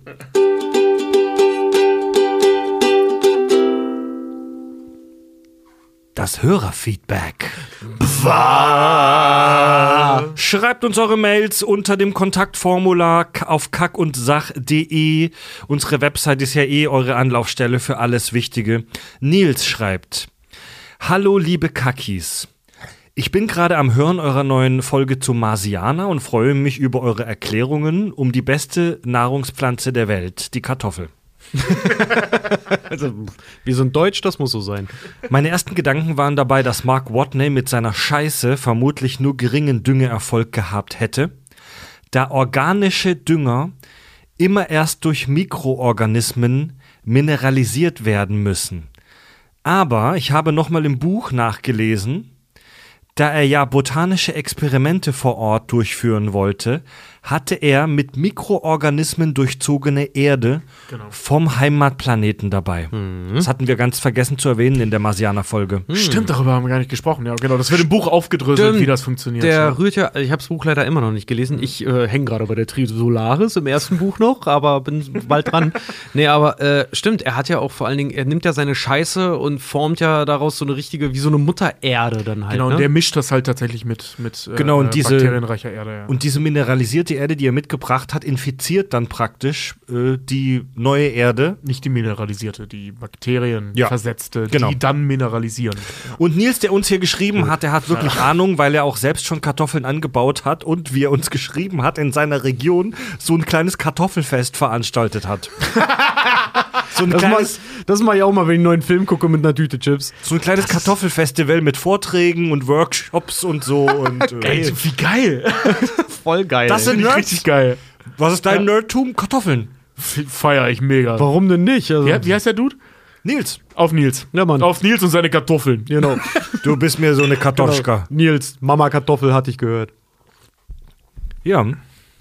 Ja, die Marsianer-Folge hat die Leute äh, umgetrieben und einiges an Feedback ähm, und sehr, sehr interessanten Add-ons nach sich gebracht. Äh, Bill Sux schreibt: Hallo, ihr Kakis, ich höre gerade die Folge der Archianer. Gegen Ende stellt ihr wirklich interessante Überlegungen an, inwiefern es sich lohnt, jemanden zu retten. Ich glaube, das ist irgendwie ein menschliches Bedürfnis. Man muss für so ein Beispiel auch nicht in die Ferne schweifen. 2014 verunglückte ein Höhlenforscher in der Riesending-Schachthöhle. Die heißt wirklich so, schreibt er. Das ist witzig. In der Riesending-Schachthöhle. Also der Name. Okay, je häufiger man das sagt, desto besser wird's. In der Riesending-Schachthöhle in den Berchtesgadener Alpen ist jemand verunglückt, durch einen Steinschlag in 900 Meter Tiefe so schwer verunglückt, dass er von Rettungsteams aus fünf Nationen Wow. gerettet werden musste. Äh, fast 750 Personen, laut Bill Sux, haben bei dieser Rettung geholfen. Die ganze Aktion dauerte elf Tage. Dabei wurde mehr als eine Tonne Rettungsmaterial in die Höhle gebracht, was später auch wieder rausgeholt werden musste. Am Ende ging wie beim Marsianer alles gut äh, und die Aktion gilt heute als ein Meisterstück alpiner Rettung. Wow. Respekt. Ich meine, gut, ne? So, wenn Leute irgendwo verschütten, wir hatten das ja, äh, gibt es auch in der, in der Geschichte der Menschheit diese Tauchergruppe, die ja äh, eine Höhle getaucht ist, dann ist der Zugang verschüttet worden und dann hingen die da halt irgendwie fest. Oder auch irgendwelche Arbeiter. Ja, ich finde die. Diese einfache Erklärung, es liegt so ein bisschen in unserer Natur, dass wir uns gegenseitig retten und keiner irgendwie zurückgelassen wird, die ist schon einfach und plausibel. So, Ey, so, so endet ja, wie gesagt, das haben, da haben wir in der Folge ja drüber gesprochen, ja auch das Buch so. Das ist, das ist ja auch Mark Watneys, ähm, ich sag mal, Fazit, was er daraus zieht, so dass es bis auf ein paar wenige Arschlöcher in der Natur des Menschen liegt, solche Dinge zu tun. Ja. Ähm, was ich immer sehr beruhigend finde. Ähm, ich kann hier übrigens an der Stelle, wirkt jetzt off topic, aber da komme ich jetzt gerade deswegen drauf, ähm, die App Good News empfehlen. Und zwar, also keine Werbung, das ist, die ist mir Das letzte Tage selber begegnet einfach. Tobis persönliche Ja. Bibliotheksschachtel Ja, hier. äh, äh, das ist eine, News-App, die darauf basiert ist, dir nur gute Neuigkeiten zu verbreiten. Cool. Weil es gibt ja auch gute Neuigkeiten auf dieser Welt. Geil. Und da stehen die drin. Zum Beispiel, du hast letztens was gegen, äh, in der Metastasenforschung sind sie weit vorangeschritten. Und solche Dinge einfach. Das ist einfach schön, einfach gute News. We weißt du, Sowas gehört da rein. Ich glaube, das haben wir beim Marsianer auch nicht so besprochen. Auch Fehlschläge bringen dich ja weiter. Ich spiele, Ja. alle, die uns bei Twitch verfolgen, wir streamen ja auch zweimal die Woche bei Twitch live und ich zock ja gerade nichts anderes außer Kerbal Space Program. Viele Grüße an alle Mitspielenden. So eine erschreckend realistische Raumfahrtsimulation. Und was ich da noch mal ganz neu gelernt habe, ist, wie Fehlschläge dich weiterbringen. Das ist in der, besonders in der Raumfahrt ja so ein Ding, dass du aus, dass du leider viele Fehlschläge hast, äh, die dich aber weiterbringen. Aus jedem Fehler lernst du. Du musst versuchen, aus Fehlern zu lernen. Und diese Rettungsaktionen, egal ob bei Mark Watney oder hier im, im, im Riesending-Schacht, Ey, diese alpine Rettungsaktion, von der uns hier der Bill Sux geschrieben hat.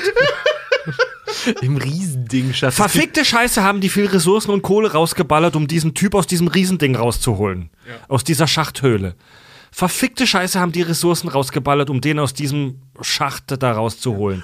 einen Typen daraus zu holen. Aber verdammt nochmal werden die wahrscheinlich jetzt viel wissen und viele Tricks gelernt haben, die wir in Zukunft bei der Rettung von den Menschen aus diesen Riesendingern äh, anwenden können. Ja. Es ist ja auch in der Flugzeug-Ingenieurswesenstum, Kunst, ist das ja leider auch so ein Ding, dass sie auch sagen, wir lernen nirgendwo so viel, wie wenn ein Flieger abstürzt. Klar, ja. Ja, ja. Also Klar. du siehst die Schwachstellen im Zweifel erst einmal dann, wenn sie auftreten. Ja. Oh, ja, gut. Richtig. Satz. Ja, ja, ja. Abgefahren, ja. Ja. Ja, und eine Zuschrift haben wir noch, die ist nach meinem Geschmack, die ist einfach ultra nerdy. Maxe schreibt, hallo liebe Kackis, im Premium-Kanal in der Skepsis-Folge UFO-Akten sagt Fred, dass der radikale Konstruktivismus vom sogenannten Gehirn im Tank ausgeht. Das ist so nicht ganz richtig, da der Konstruktivismus nach Glaserfeld, ein Vertreter des Konstruktivismus, von einer Existenz der Realität ausgeht. Das Beispiel des Gehirn im Tank stammt aus dem Solipsismus. Liebe Grüße und macht weiter so, Maxe. Ja, mega. Endlich kein stellt's Wort mal, verstanden. Endlich stellt's mal einer richtig, aber danke für den Spoiler, ich habe die Folge noch nicht gehört. Ey, das, also, wow, das war echt eine geile Mail. Also, ich habe nichts war- verstanden, weil ich die Folge auch noch nicht gehört habe. Ich finde das Aber aber so Hammer. geil, dass sich das jemand anhört und nee, Moment. Das fand ich jetzt richtig geil. Spannend. Ja, Das und- war echt mal eine andere Mail, voll gut, ey. Richtig gut. Oh, der Akkord stimmt nicht. Der ist richtig.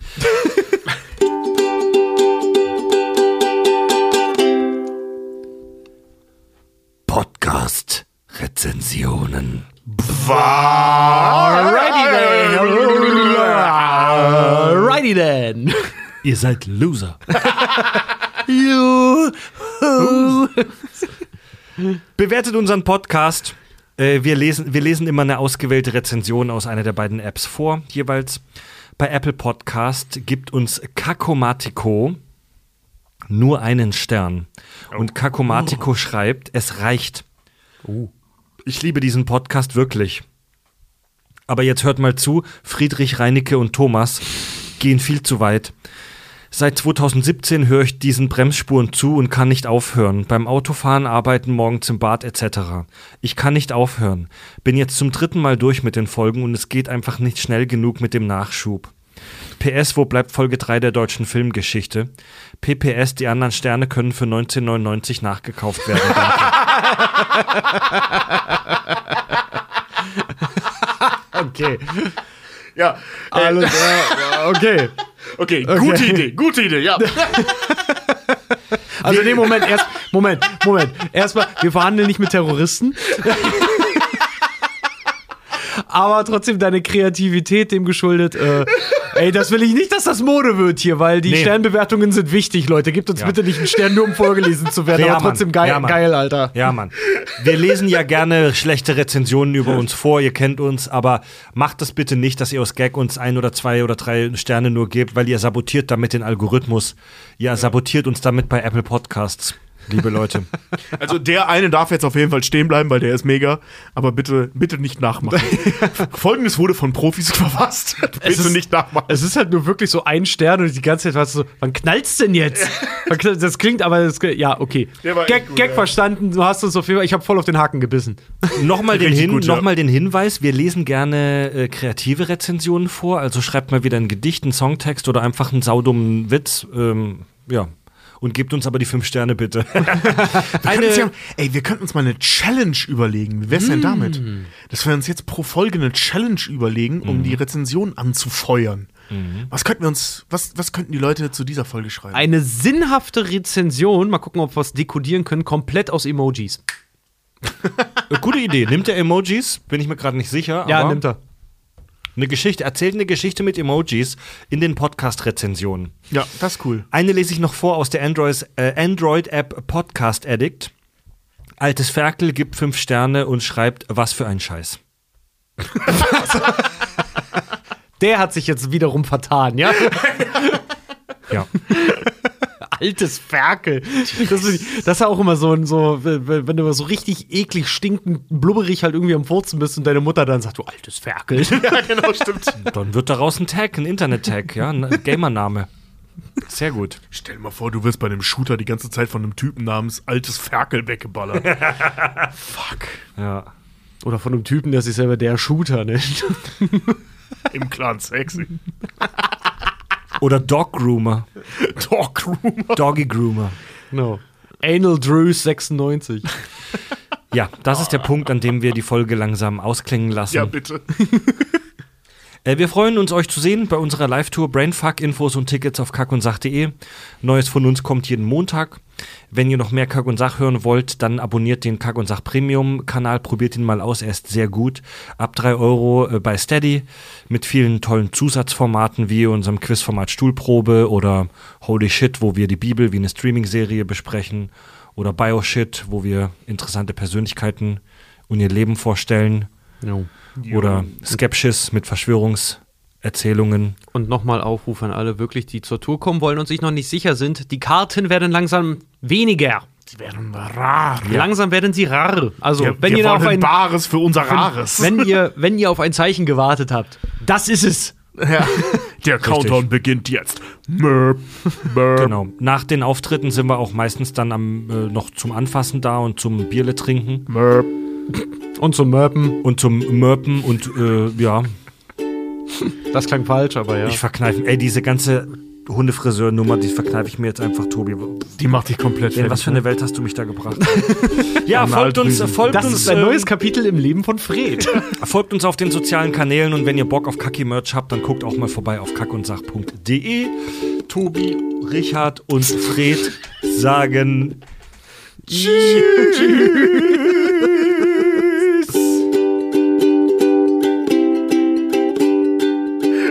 los mit dir, Alter? Du bist ja wie wir. Freddy ist echt ein Bier davon entfernt, das ganze Alphabet heute durchzurülpsen.